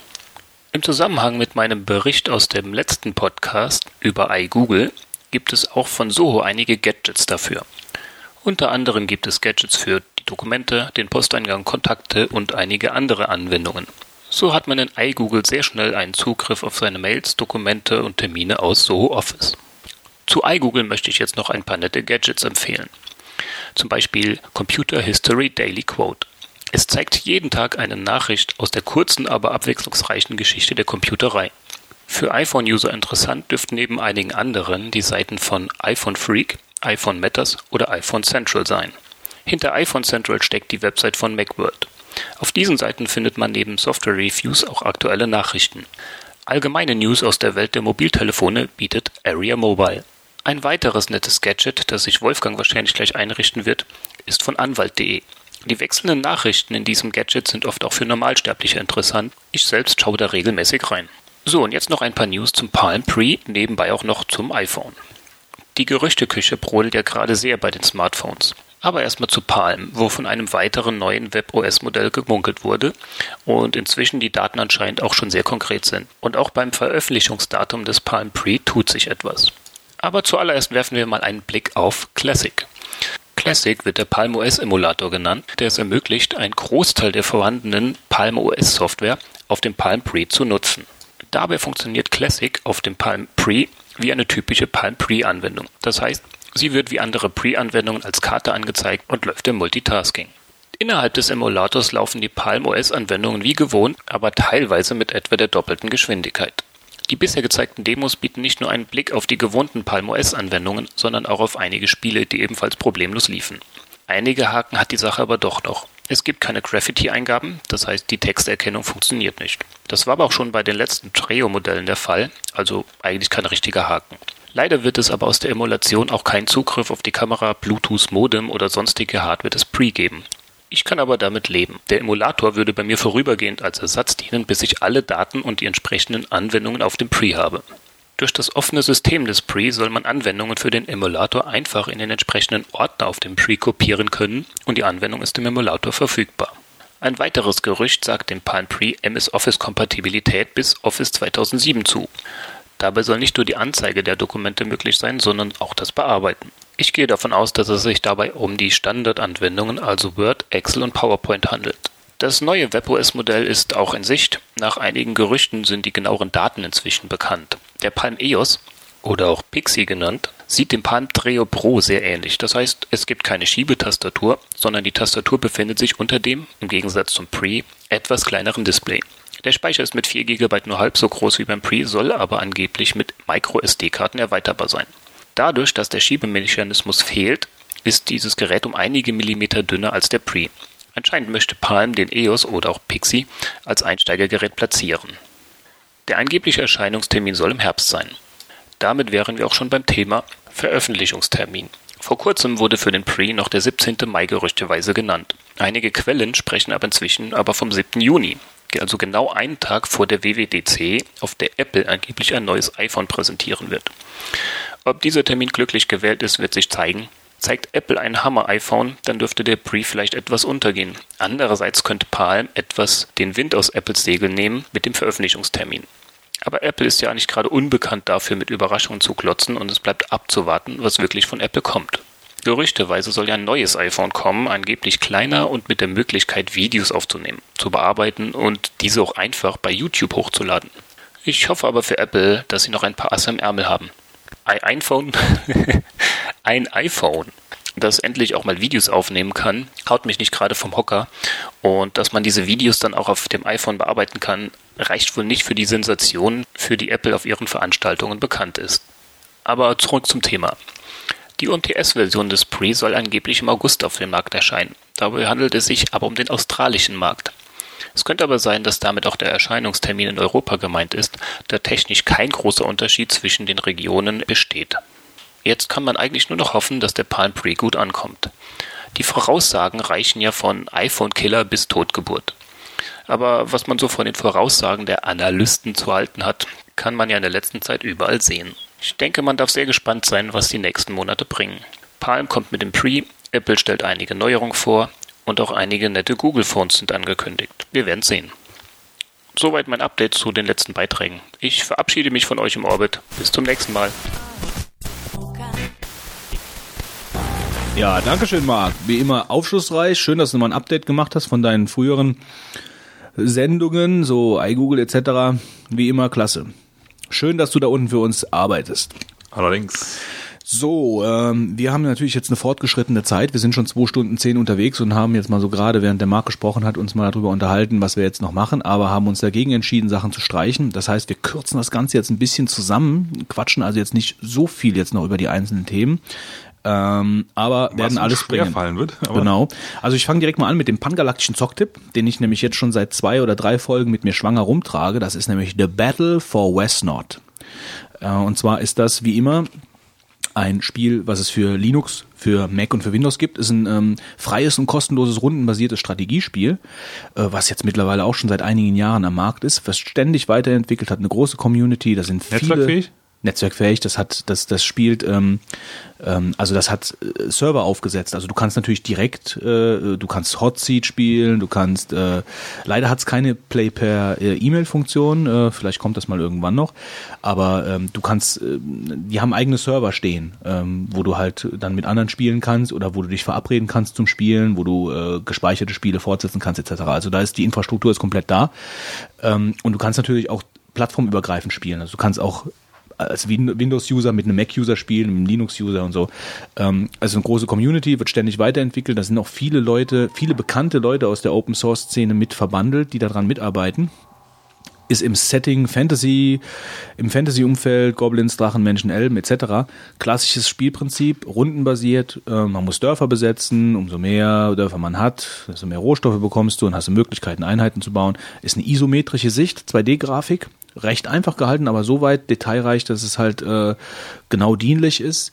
Ähm, es ist nicht ganz so einfach gestrickt in Sachen von, äh, von den Einheiten. Also du hast wirklich durchdachte Einheiten, äh, Einheiten, die im Wasser besser sind, die im Bergen besser sind, je nachdem, ob jetzt einer im Flachland gegen jemanden kämpft, der auf dem Berg steht.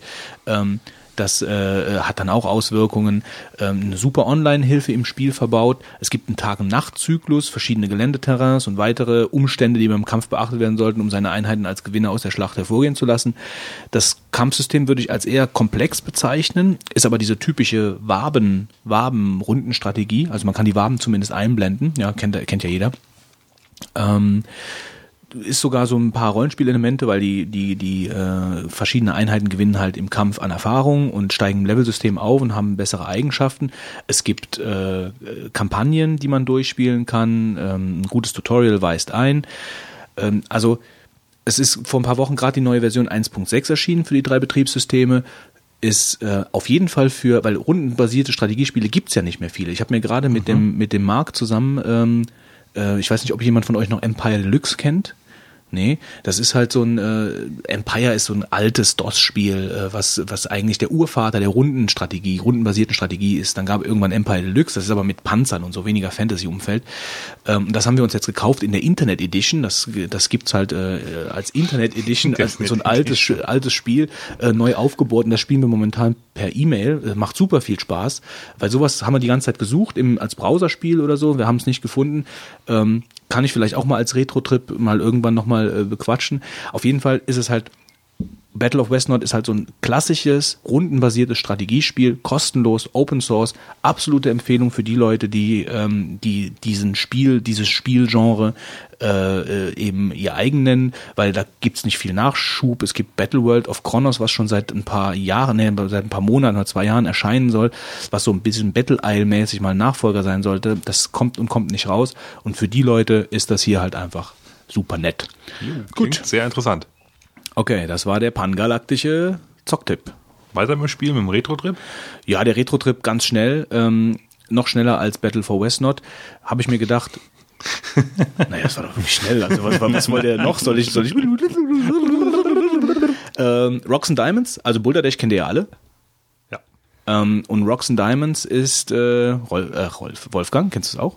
Baulerdicht, ja, ich habe das gespielt, aber ich bin, ich bin gerade am überlegen, was man alles macht. Du äh, läufst durch, du läufst so durch so. Also gibt Steine, die runterfallen, genau. muss man aufpassen, und du musst Diamanten oder äh, Diamanten einsammeln. einsammeln Wo war die Schwierigkeit? Und dann öffnen sie, ja, das ist halt so ein Ding, ja gut, da gibt's natürlich viele verschiedene Monster, die auf dich treffen, irgendwelche wabernden Schwämme, die sich ausbreiten oder es fällt einfach ein Stein auf dich. Habe ich auf Amiga gespielt, oder? Äh, ja, da, das, das hieß äh, von Kingsoft, äh, ja. hieß das Emerald Mine. Emerald Mine, genau, Emerald Mine. Und Rocks and Diamonds ist genau wie Emerald Mine. Das ist also praktisch ein 1 zu 1 und es gibt die äh, 1 zu 1 Umsetzung. Ja, wie spielt man denn das auf dem Mac? Ja, wie du hältst es dir runter und spielst es. Ja? Tastatur. Genau. Läuft mhm. aber wunderbar. Nee, läuft wunderbar, macht super viel Eigentlich Spaß. Eigentlich ist das auch so ein typisches Joystick-Spiel, was man auf der Wii gerne hätte. Ähm, ja, also ich finde, es läuft super mit Tastatur. Ähm, es gibt sogar, die, also die Original Emerald Mine äh, Levels sind da drin auch enthalten. Die kannst du also da drin spielen. Mit mehreren? Auswählen. Geht das, weißt du das? Äh, ja, geht auch mit mehreren. Wie, wie spielen die das dann? Ja, an der Tastatur. Also ich habe alle mit, an einer mit Joystick weiß ich nicht. Du musst gucken, aber es geht Aha. auf jeden Fall mit mehreren Leuten. Es ist ein super Editor drin, mit dem du eigene Level bauen kannst. Es hat jetzt gerade jemand Zelda 1 und Zelda 2 äh, komplett umgesetzt als als Boulder Dash Variante. Das fand ich auch schon ziemlich cool. Ähm, ist also auch immer noch in der Entwicklung, gibt's auch für Windows, Linux und Mac.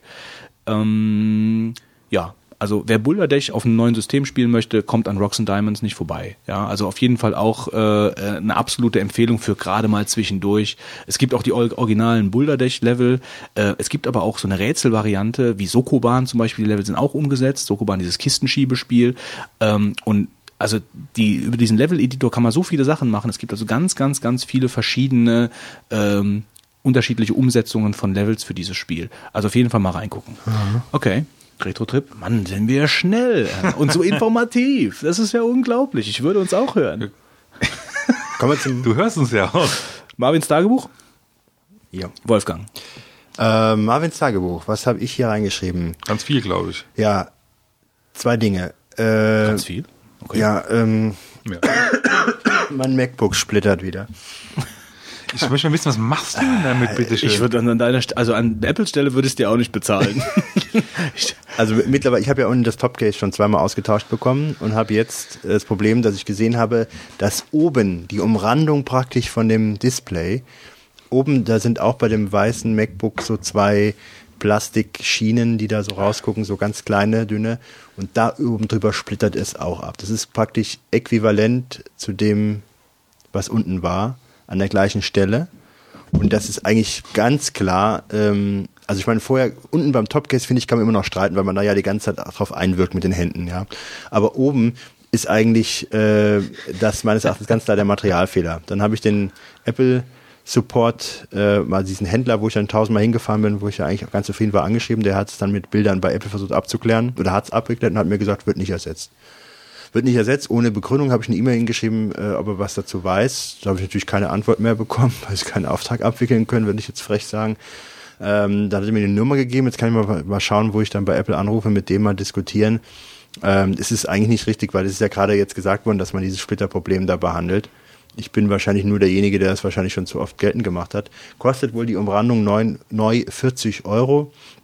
Wobei ich das erst dann ausgebe, wenn das richtig abgebrochen ist, weil äh, ich, mir ist es aufgefallen, aber es ist nicht so schlimm wie unten. Da unten, da wird man, glaube ich, noch mehr davon Kauf genervt. auf das Alu MacBook. Ja, ich müsste das Alu langsam kaufen. Das sind die Signale hier.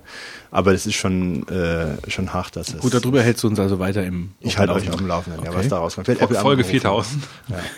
Hast du auch einen Marvin? Nein. Ich Dann komme ich schnell mit meinen beiden Marvins. Die haben beide mit Spielen zu tun. Also zum einen ähm, äh, Ascaron, ich weiß nicht, das wird euch allen was sagen. Ja, ja, ja definitiv. Ähm, die äh, Anstoß, Anstoßserie. Ja. Ascaron, äh, früher Ascon zu Amiga-Zeiten, ja, die haben dann irgendwann ein R und O irgendwie reingebaut, also früher hießen die Ascon, ähm, haben ganz, ganz bekannte Spielserien, äh, Sacred 1 und 2, inklusive Add-ons, Patricia, Hanse, Elisabeth, äh, Anstoß habe ich schon gesagt, ähm, Anstoß, Vermeer, äh, haben die rausgebracht.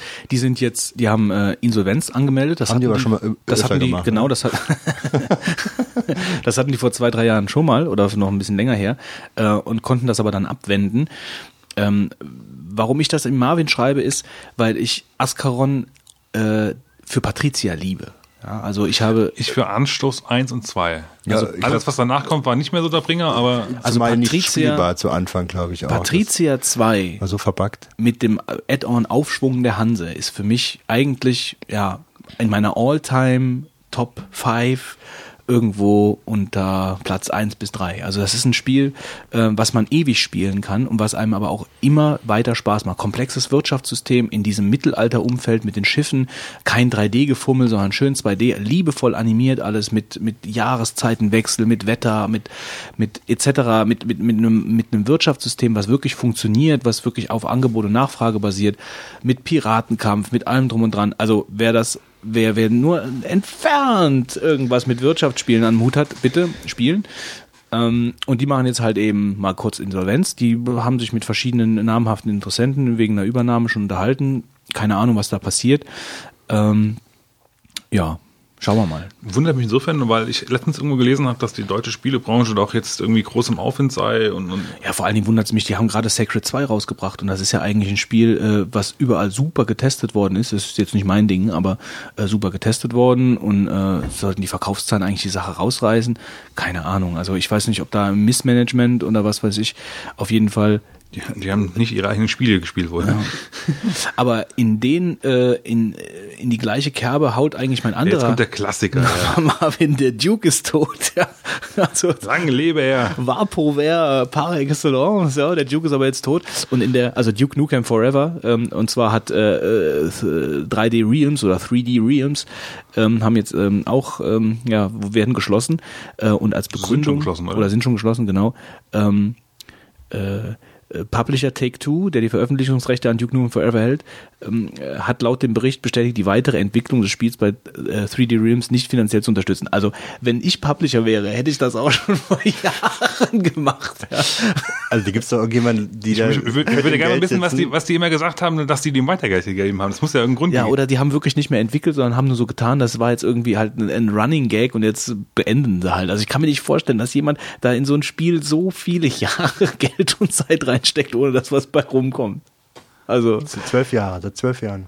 ja, seit 97, seit Ja. 97, genau. Äh, gibt es dieses. Da kam immer wieder mal Trailer raus Ja. irgendwie oder schwammige Bildschirmfotos oder sowas. Und Aber die waren dumm, weil äh, Duke Nukem, Duke Nukem 3D war ja eines der besten 3D-Shooter damals, als es rauskam, Ja. fand ich. Und dass sie das nicht weiter aufgegriffen haben, Come on, diesen get Franchise. some. Dann, ja. wurde, Ohne, ohne, ja, wurde mit dem ohne mit dem- Kixamas oder Chewbacca ja, du mit der Space-Taste den Mädels äh, äh, Dollar in den Ausschnitt reinstecken konntest. Also die haben da echt äh, eine große Möglichkeit nicht genutzt, ähm, weil das Spiel war sau cool, es war echt gut und dass sie da das nicht fortgesetzt haben, also das ist echt ein Klops. Ja. Naja, gut, schauen wir mal. Vielleicht, äh, vielleicht wird's ja von jemand anderem wieder aufgenommen. Die Tipp-O-Matik, Wolfgang. Ja, ich leide darunter, dass ich ein 160 Gigabyte Festplatte bei im MacBook drin habe, die eigentlich nahezu voll ist und ich nicht weiß warum. Und ähm, jetzt habe ich äh, vom Windows äh, kannte ich so ein Programm, das es grafisch mal darstellt, was ist eigentlich auf der Festplatte drauf. Tree Das heißt- Size. Ist von Windows das? Ja, ich, also äh, Tree Size kenne ich auf jeden Fall. Ja, ich glaube, das ist so, so eine Art, ich weiß es nicht mehr, wie es hieß. Jetzt habe ich gesehen, es ist ein, es ist das äh, Clean App, heißt das so? Habe ich mich da nicht gerade vertäuscht? Also Clean App hört Hast du sich eher zumindest mal danach, reingeschrieben? hört sich eher Ja, danach Clean an. App. Äh, Ja, ja, das geht darum, um installierte Programme wieder wegzubekommen. Hat aber in der neuesten Version, die jetzt rausgekommen ist, Nummer drei, eine Funktion der Speicherbelegungsanzeige. Und dann kriegst du dann in so Quadratblöcken angezeigt, äh, was wie viel Speicher auf deiner Festplatte einnimmt. Und das habe ich mal kurz mir als Demo geladen und äh, angesehen. Und ähm, ich werde vielleicht nicht diese Clean-App-Funktion, die Kernfunktion da nutzen, aber äh, dass ich mal sehen kann, wo die Daten verteilt sind und wo, wenn man zum Beispiel irgendwo äh, irgendwie ein langes Audiodatei oder ein, irgendwie mal ein Screen, also so ein, so ein irgendwas erstellt hat, was dann vielleicht nachher ein, zwei Gigabyte groß ist und in irgendeinem Unterverzeichnis gelandet ist, was man dann nicht mehr findet und frisst einem dann den Speicher weg und nachher fragt man, wo ist das eigentlich und was, was ist es und das kann man damit recht gut finden und das werde ich demnächst mal abends machen, äh, diese großen äh, Blöcke da Alternative? Also- finden und löschen. Grafisch sieht es so aus, wer, wer unter Linux Conqueror kennt, der hat ja auch so, einen- so einen äh, Größenblocks-Darstellungsmodus, ne? Und der Conqueror? Ja. Habe ich noch nie benutzt. Also das sieht genauso aus. Äh, ich hätte eine Alternative, ähm, What Size heißt das. Ja, das Ja. nutze ich auch. Ja? Und wird das auch in so Quadraten Nein, das wird einfach nur? Kuchendiagramm? nein, es wird einfach nur gezeigt, wie, wie groß es ist. Äh, es gibt auch noch, es gibt auch noch irgendein ähm, Programm, das macht es farblich. Ja, das haben meine, sie bei MacTV mal Du, du willst aber doch eigentlich mal sehen, was ist hier los auf der Festplatte. Deswegen muss ich es ja grafisch haben. Ja, die machen das dann mit Farben. Also die, die zeigen dir das schon in so einer Art, kann ich dir gleich mal zeigen, sie zeigen dir das schon in so einer Art Diagramm, also äh, Tree-mäßig an. So. Und dann die großen werden dann halt rot gekennzeichnet oder so. Okay, das war mein Tipp. Fitz. Ja, jetzt muss ich gerade mal zurückspringen. Und zwar habe ich ja euch vor ein paar Folgen erzählt, dass ich mittlerweile von Quicksilver auf Launchbar umgewechselt bin. Habe ich mir auch gerade gekauft. Und ähm, dazu habe ich eigentlich durch Zufall, weil ähm, eine Funktion, die ich wirklich bei Quicksilver sehr geschätzt habe, war die, war die Timer- und Erinnerungsfunktion. Du konntest dann einfach Befehle delayed ausführen, sprich um äh, fünf Minuten oder zu einer bestimmten Uhrzeit. Und das ist immer ganz gut, wenn du halt immer ganz kurz irgendwas schnell eintippen musstest, weil du halt in, in zehn Minuten weg musstest oder so. Habe ich halt immer sehr gerne dafür genutzt. Diese Funktion gab es so na naturell bis jetzt nicht bei Launchbar. Ähm, aber der, der liebe Z, äh, der auch vom digitalen Grundrauschen äh, mitarbeitet, hat ein paar Videoscreencast verfasst äh, zum Thema, ja, wie, wie, wie benutze ich Launchbar und wie kann ich es verbessern und hat dann in der letzten Folge, die, die rein zufällig auch irgendwie erst gerade vor zwei Tagen oder so online gestellt hatte, als ich gesucht hatte, äh, eine Folge, wie man diese Funktion nachemuliert mit, mit Hilfe von Apple Script. Und insofern äh, bin ich dann auf diese Serie gestoßen und habe da auch noch ein paar andere nette Sachen gesehen, kann ich nur empfehlen, wie wir Launchbar benutzt, sollte da mal reinschauen. Aber das ist ganz cool, weil ähm, ich wollte mir eigentlich die ganze, die ganze Doku mal anschauen. Aber das ist halt natürlich dann schon ein bisschen ermüdend, äh, weil ich mir vor allen Dingen mal, also ich will es halt nicht nur als Programmstarter nutzen, sondern ich will es auch dazu benutzen, zum Beispiel Termine einzutragen. Das geht ja alles mit einer gewissen Syntax, dass du sagst irgendwie ja. das und das, add, so und so, so und so. Und das erklärt er mit den Screencasts auch. Teilweise, ja. Also Termine auf jeden Fall auch, das weiß ich. Äh. Wahrscheinlich die wichtigsten Sachen. Nee, das ist gut, das werde ich mir auf jeden Fall mal angucken. Klasse. Ähm, ach so, äh, ich. Du. Ähm, und zwar möchte ich kurz erwähnen, also äh, wir haben ja schon mal über äh, Aufgabenmanagement gesprochen und da haben wir ja, äh, ja Omnifocus und Things und äh, jetzt gibt's noch äh, die Hitlist und Bist du immer noch nicht angekommen? Doch, ich bin angekommen mit Things auf jeden Fall. Ähm, aber ich ähm, habe natürlich auch noch ein Programm, ähm, was ich jetzt noch sage, so als äh, das jetzt, äh, ich werde es versuchen, in zwei Minuten abzuhaken. Ähm, das Programm heißt Journaler. Ähm, das ist auch eigentlich schon, ist schon recht bekannt. Ähm, es ist halt, würde ich sagen, so ein bisschen als interne Wissensdatenbank oder ähm, also praktisch um alles mal zu hinterlegen, ähm, was mich persönlich, mein Umfeld, äh, auch meine Arbeit teilweise betrifft, einfach zu hinterlegen. Also es ist ähm, jetzt keine, keine klassische Aufgabenverwaltung, sondern man kann, man kann da drin einfach Wissen sammeln. Ja, also zum Beispiel Wissen im Sinne von auch, an wen habe ich was verliehen, zum Beispiel.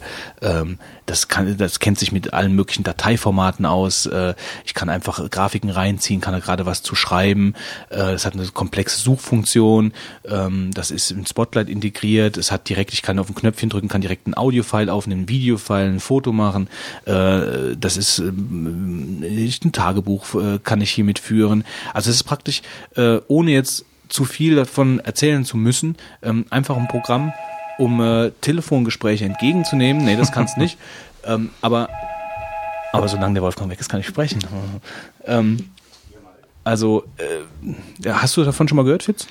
Ja, ja ich teste gerade eine Demo-Version DevonSync, das geht so in eine ähnliche Richtung. Mhm. Also ich weiß nicht, wie es bei Journal ist. Was mich halt bei DevonSync so ein bisschen stört, ist halt, dass du alles in einer Datenbank drin hast, die einen File hat. Nee, das ist hier nicht so. Und das finde ich halt nicht so persönlich so gut, weil A, ich halt ab und zu, also ich, ich, ich benutze ja diesen, den Fujitsu Scan Snap, um halt äh, mhm. möglichen Papierkram einzuscannen. Und ich habe die Files dann doch lieber einzeln, weil wenn mir halt die Datenbank einmal kaputt geht, dann habe ich quasi alles verloren. Das, da bin ich nicht nee, so nee, das ist ja nicht so. Also es ist halt iLife-Integration, es hat Audio, Video und äh, Foto-Einträge äh, kannst du problemlos machen. Du, du hast praktisch eine kleine Textverarbeitung da drin. Du hast alle möglichen Import-Export-Filter. Du kannst einen einzelnen Eintrag Aber wenn, wenn du, du kannst auch PDFs hinzufügen zum Beispiel. Ja, du kannst gesehen. einfach, du ziehst das einfach dann in den, in den entsprechenden Eintrag rein. Also du holst einfach das PDF. Ja, bleibt, das PDF bleibt liegen. Ja, genau. Das bleibt, das Gut, bleibt. Das geht theoretisch mit Davinsync auch. Das ist da drin. Nee, das ist, also guck's dir mal an. Das ist halt wirklich für, für diesen Zweck, für praktisch so ein persönliches Wissensbasis, für alle seine persönlichen Sachen aufzubauen, äh, habe ich bis jetzt nichts Besseres gesehen.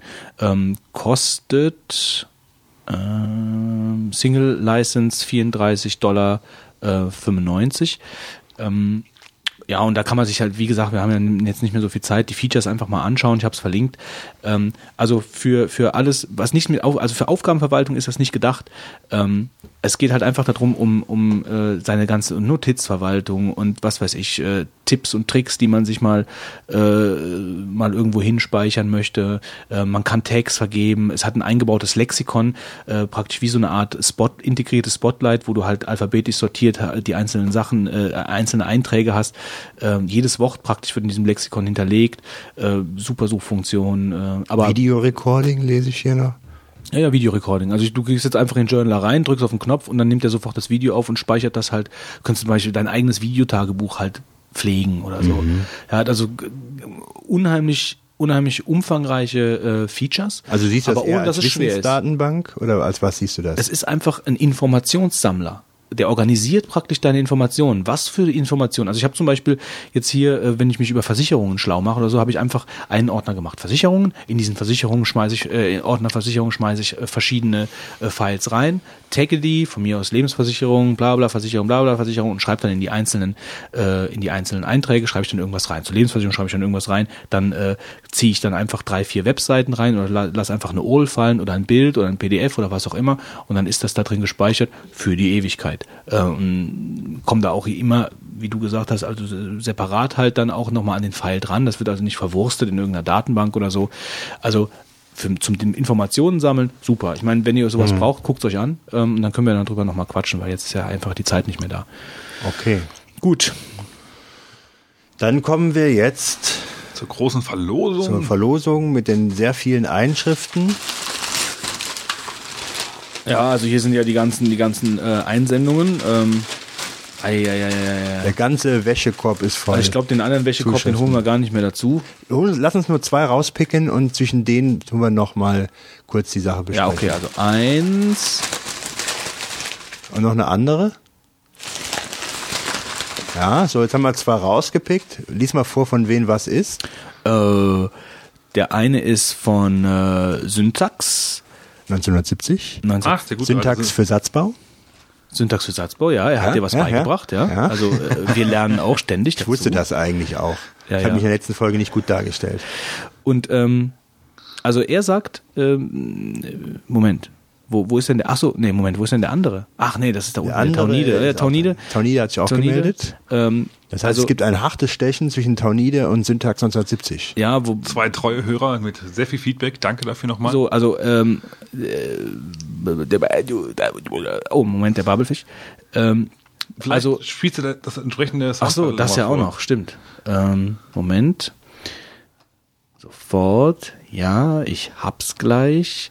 Äh, ich muss, glaube ich, da nur ein bisschen vorspulen, weil da labert der Wolfgang schon wieder so viel. Macht ja nichts. Dass es Anbieter gibt für solche Sachen, ja. Ja. Naja, Ähm, gut. Also ich bin gescheitert äh, in meiner Bootcamp-Installation und wir wissen alle nicht warum. Mal Achtung, gucken wir, jetzt. wie es weitergeht. Nächste Folge, Folge folgt nächste Mal, sehr wahrscheinlich. Nochmal kurz. Nächste Mal, sehr wahrscheinlich. Nee.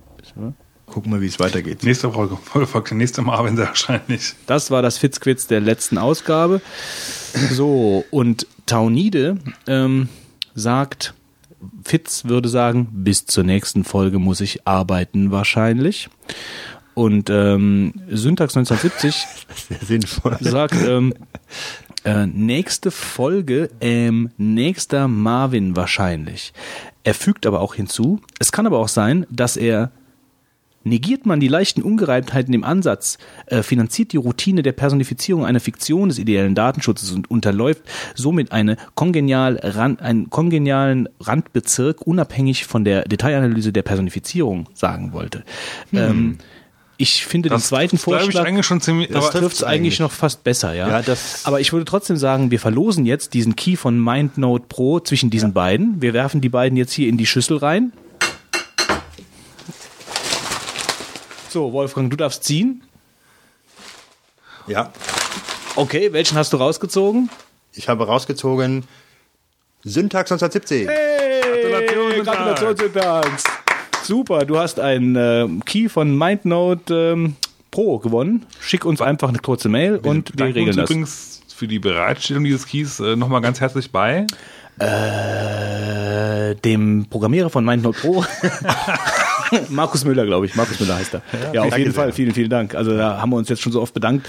Da könnt ihr uns eigentlich noch ein paar hinterher schieben. Aber Und wer das Programm noch nicht hat, kann gerne die Lizenz erwerben. Es lohnt sich. es lohnt sich auf jeden Fall. Ich benutze es täglich in meiner Arbeit. Okay, dann würde ich sagen, also wie gesagt, Syntax, ne, schick uns eine Mail. Du bekommst den Key. Ähm, und äh, Ich uns glaub, wir haben auch bleibt... eine Mail von dem bekommen. Ich muss mal gucken. Ansonsten rohrpostmäßig war irgendwas... Äh, Ja, ja, ich fasse mal ganz kurz zusammen. Wir waren ja ein bisschen längere Zeit äh, nicht mehr vorhanden. Also, wir haben hier diverse Kommentare, dass wir das so toll waren. Vielen Dank dafür. Freut uns immer wieder, das zu hören. Echt, wir sind toll. Ja. Ich weiß nicht, wie die Leute drauf kommen, aber Hey, wir sind toll. Ähm, ja, dann kam äh, Feedback, dass wir doch bitte mal gucken sollten, dass unsere dass wir uns irgendeine Lösung überlegen sollten, wie man alte Folgen schneller und einfacher erreicht. Ja, wir das haben da muss schon ich was. sagen, das bin ich schuld, dass das noch nicht... Naja, wir sind alle, eigentlich alle schuld. Also wir haben, wir, sind haben da schon was im, Hinterkopf, da wird was kommen und äh, gibt uns gleich noch ein bisschen Zeit und, und dann Ja, werden wir also die Zeit muss halt einfach da sein. Und wir werden, also das ist mir selbst schon aufgefallen, dass das total doof gelöst ist auf der Webseite. Wir müssen da, wir müssen da, also es wird wahrscheinlich irgendeine Drop-Down-Box geben, wo man einfach zu den jeweiligen Folgen springen kann. Aber ähm, es kann auch sein, dass das noch ein bisschen dauert. Aber es wird kommen. Also es, die Kritik ist auf jeden Fall angekommen. So, dann haben wir noch äh, da. Irgendjemand hat doch geschrieben, wir sollen auf keinen Fall nochmal über Fotografie reden wollen. Ähm, also irgendwie, ich, das lasse ich nicht auf mir hängen da irgendwo. Wir werden noch mal eine extra Folge machen. Ich fand uns nicht so schlecht. Wie uns. So, dann haben wir Ich zieh euch mit ran. Ich merke es gerade. der Sven Hack hat uns noch äh, Feedback und eine E-Mail geschrieben. Äh, er, er hat doch hier eine lustige Seite gefunden. www.super-computer-club.de Da habe ich war kurz drauf. Hat jemand die Videos gesehen? Nein, ich habe noch, tut mir leid, ich habe selber noch keine Zeit gehabt. ähm, aber da er uns das zweimal per Post geschickt hat, denke ich mal, äh, er, er pocht drauf, dass wir das doch bitte mal nennen würden. Also vielen Dank dafür. Ich habe es selber noch nicht getestet, aber wir werden mal bei Gelegenheit mal Wir reinschauen. würden uns übrigens auch über, über noch ein paar gute Bewertungen bei iTunes freuen. Das fände ich ganz nett, wenn bei iTunes noch Oder bei noch, Podstar? Ja, also das, das fände ich ganz cool, weil dann könnten wir noch ein bisschen unsere, unsere Hörerbasis erweitern und unsere Lyrik meint, wir sollen noch anderen. mehr Leuten auf die Nerven gehen. Ja, natürlich, klar, hör mal. Anderen Leuten noch auf die Nerven gehen. Nerven gehen, Nerven gehen, Nerven gehen, ja. So, und dann hatten wir ganz heute, ganz frisch, die, die habt ihr noch nicht bekommen, aber wir haben noch ein Feedback bekommen von dem Daniel Roskop, der uns geschrieben hat, dass er als Faxlösung Zipgate benutzt mit einem speziellen Drucker für OS X. Sprich, du druckst quasi das Fax nach Zipgate und die verschicken es halt an die entsprechende Nummer. Aha. Ähm, also ich nutze selber Zipgate, wusste, dass es so eine Lösung für Windows gibt, aber dass es die bis jetzt für macOS auch gibt, habe ich noch nicht rausgefunden gehabt. Danke für den Tipp, werde ich mal testen. Äh, Feedback sehr wahrscheinlich dazu in der nächsten Folge. Ich finde MacBear auch ganz gut. Okay, okay. Ja, dann würde ich sagen, schreibt ordentlich Kommentare. Ähm, wir freuen uns über jeden, der Unterschreibt vor schreibt. allen Dingen die Petition. Unterschreibt die Petition, aber schreibt auch in die Kommentare. Ähm, und dann würde ich sagen, machen wir für heute die Schotten dicht, starten die Engines, bedanken uns nochmal beim Marc. Marc, vielen Ja. Dank. Ja, bis zum nächsten Folge und ich bedanke mich ganz herzlich bei dem Wolfgang. Ich bedanke mich bei dem unfassbaren, unglaublichen Witz.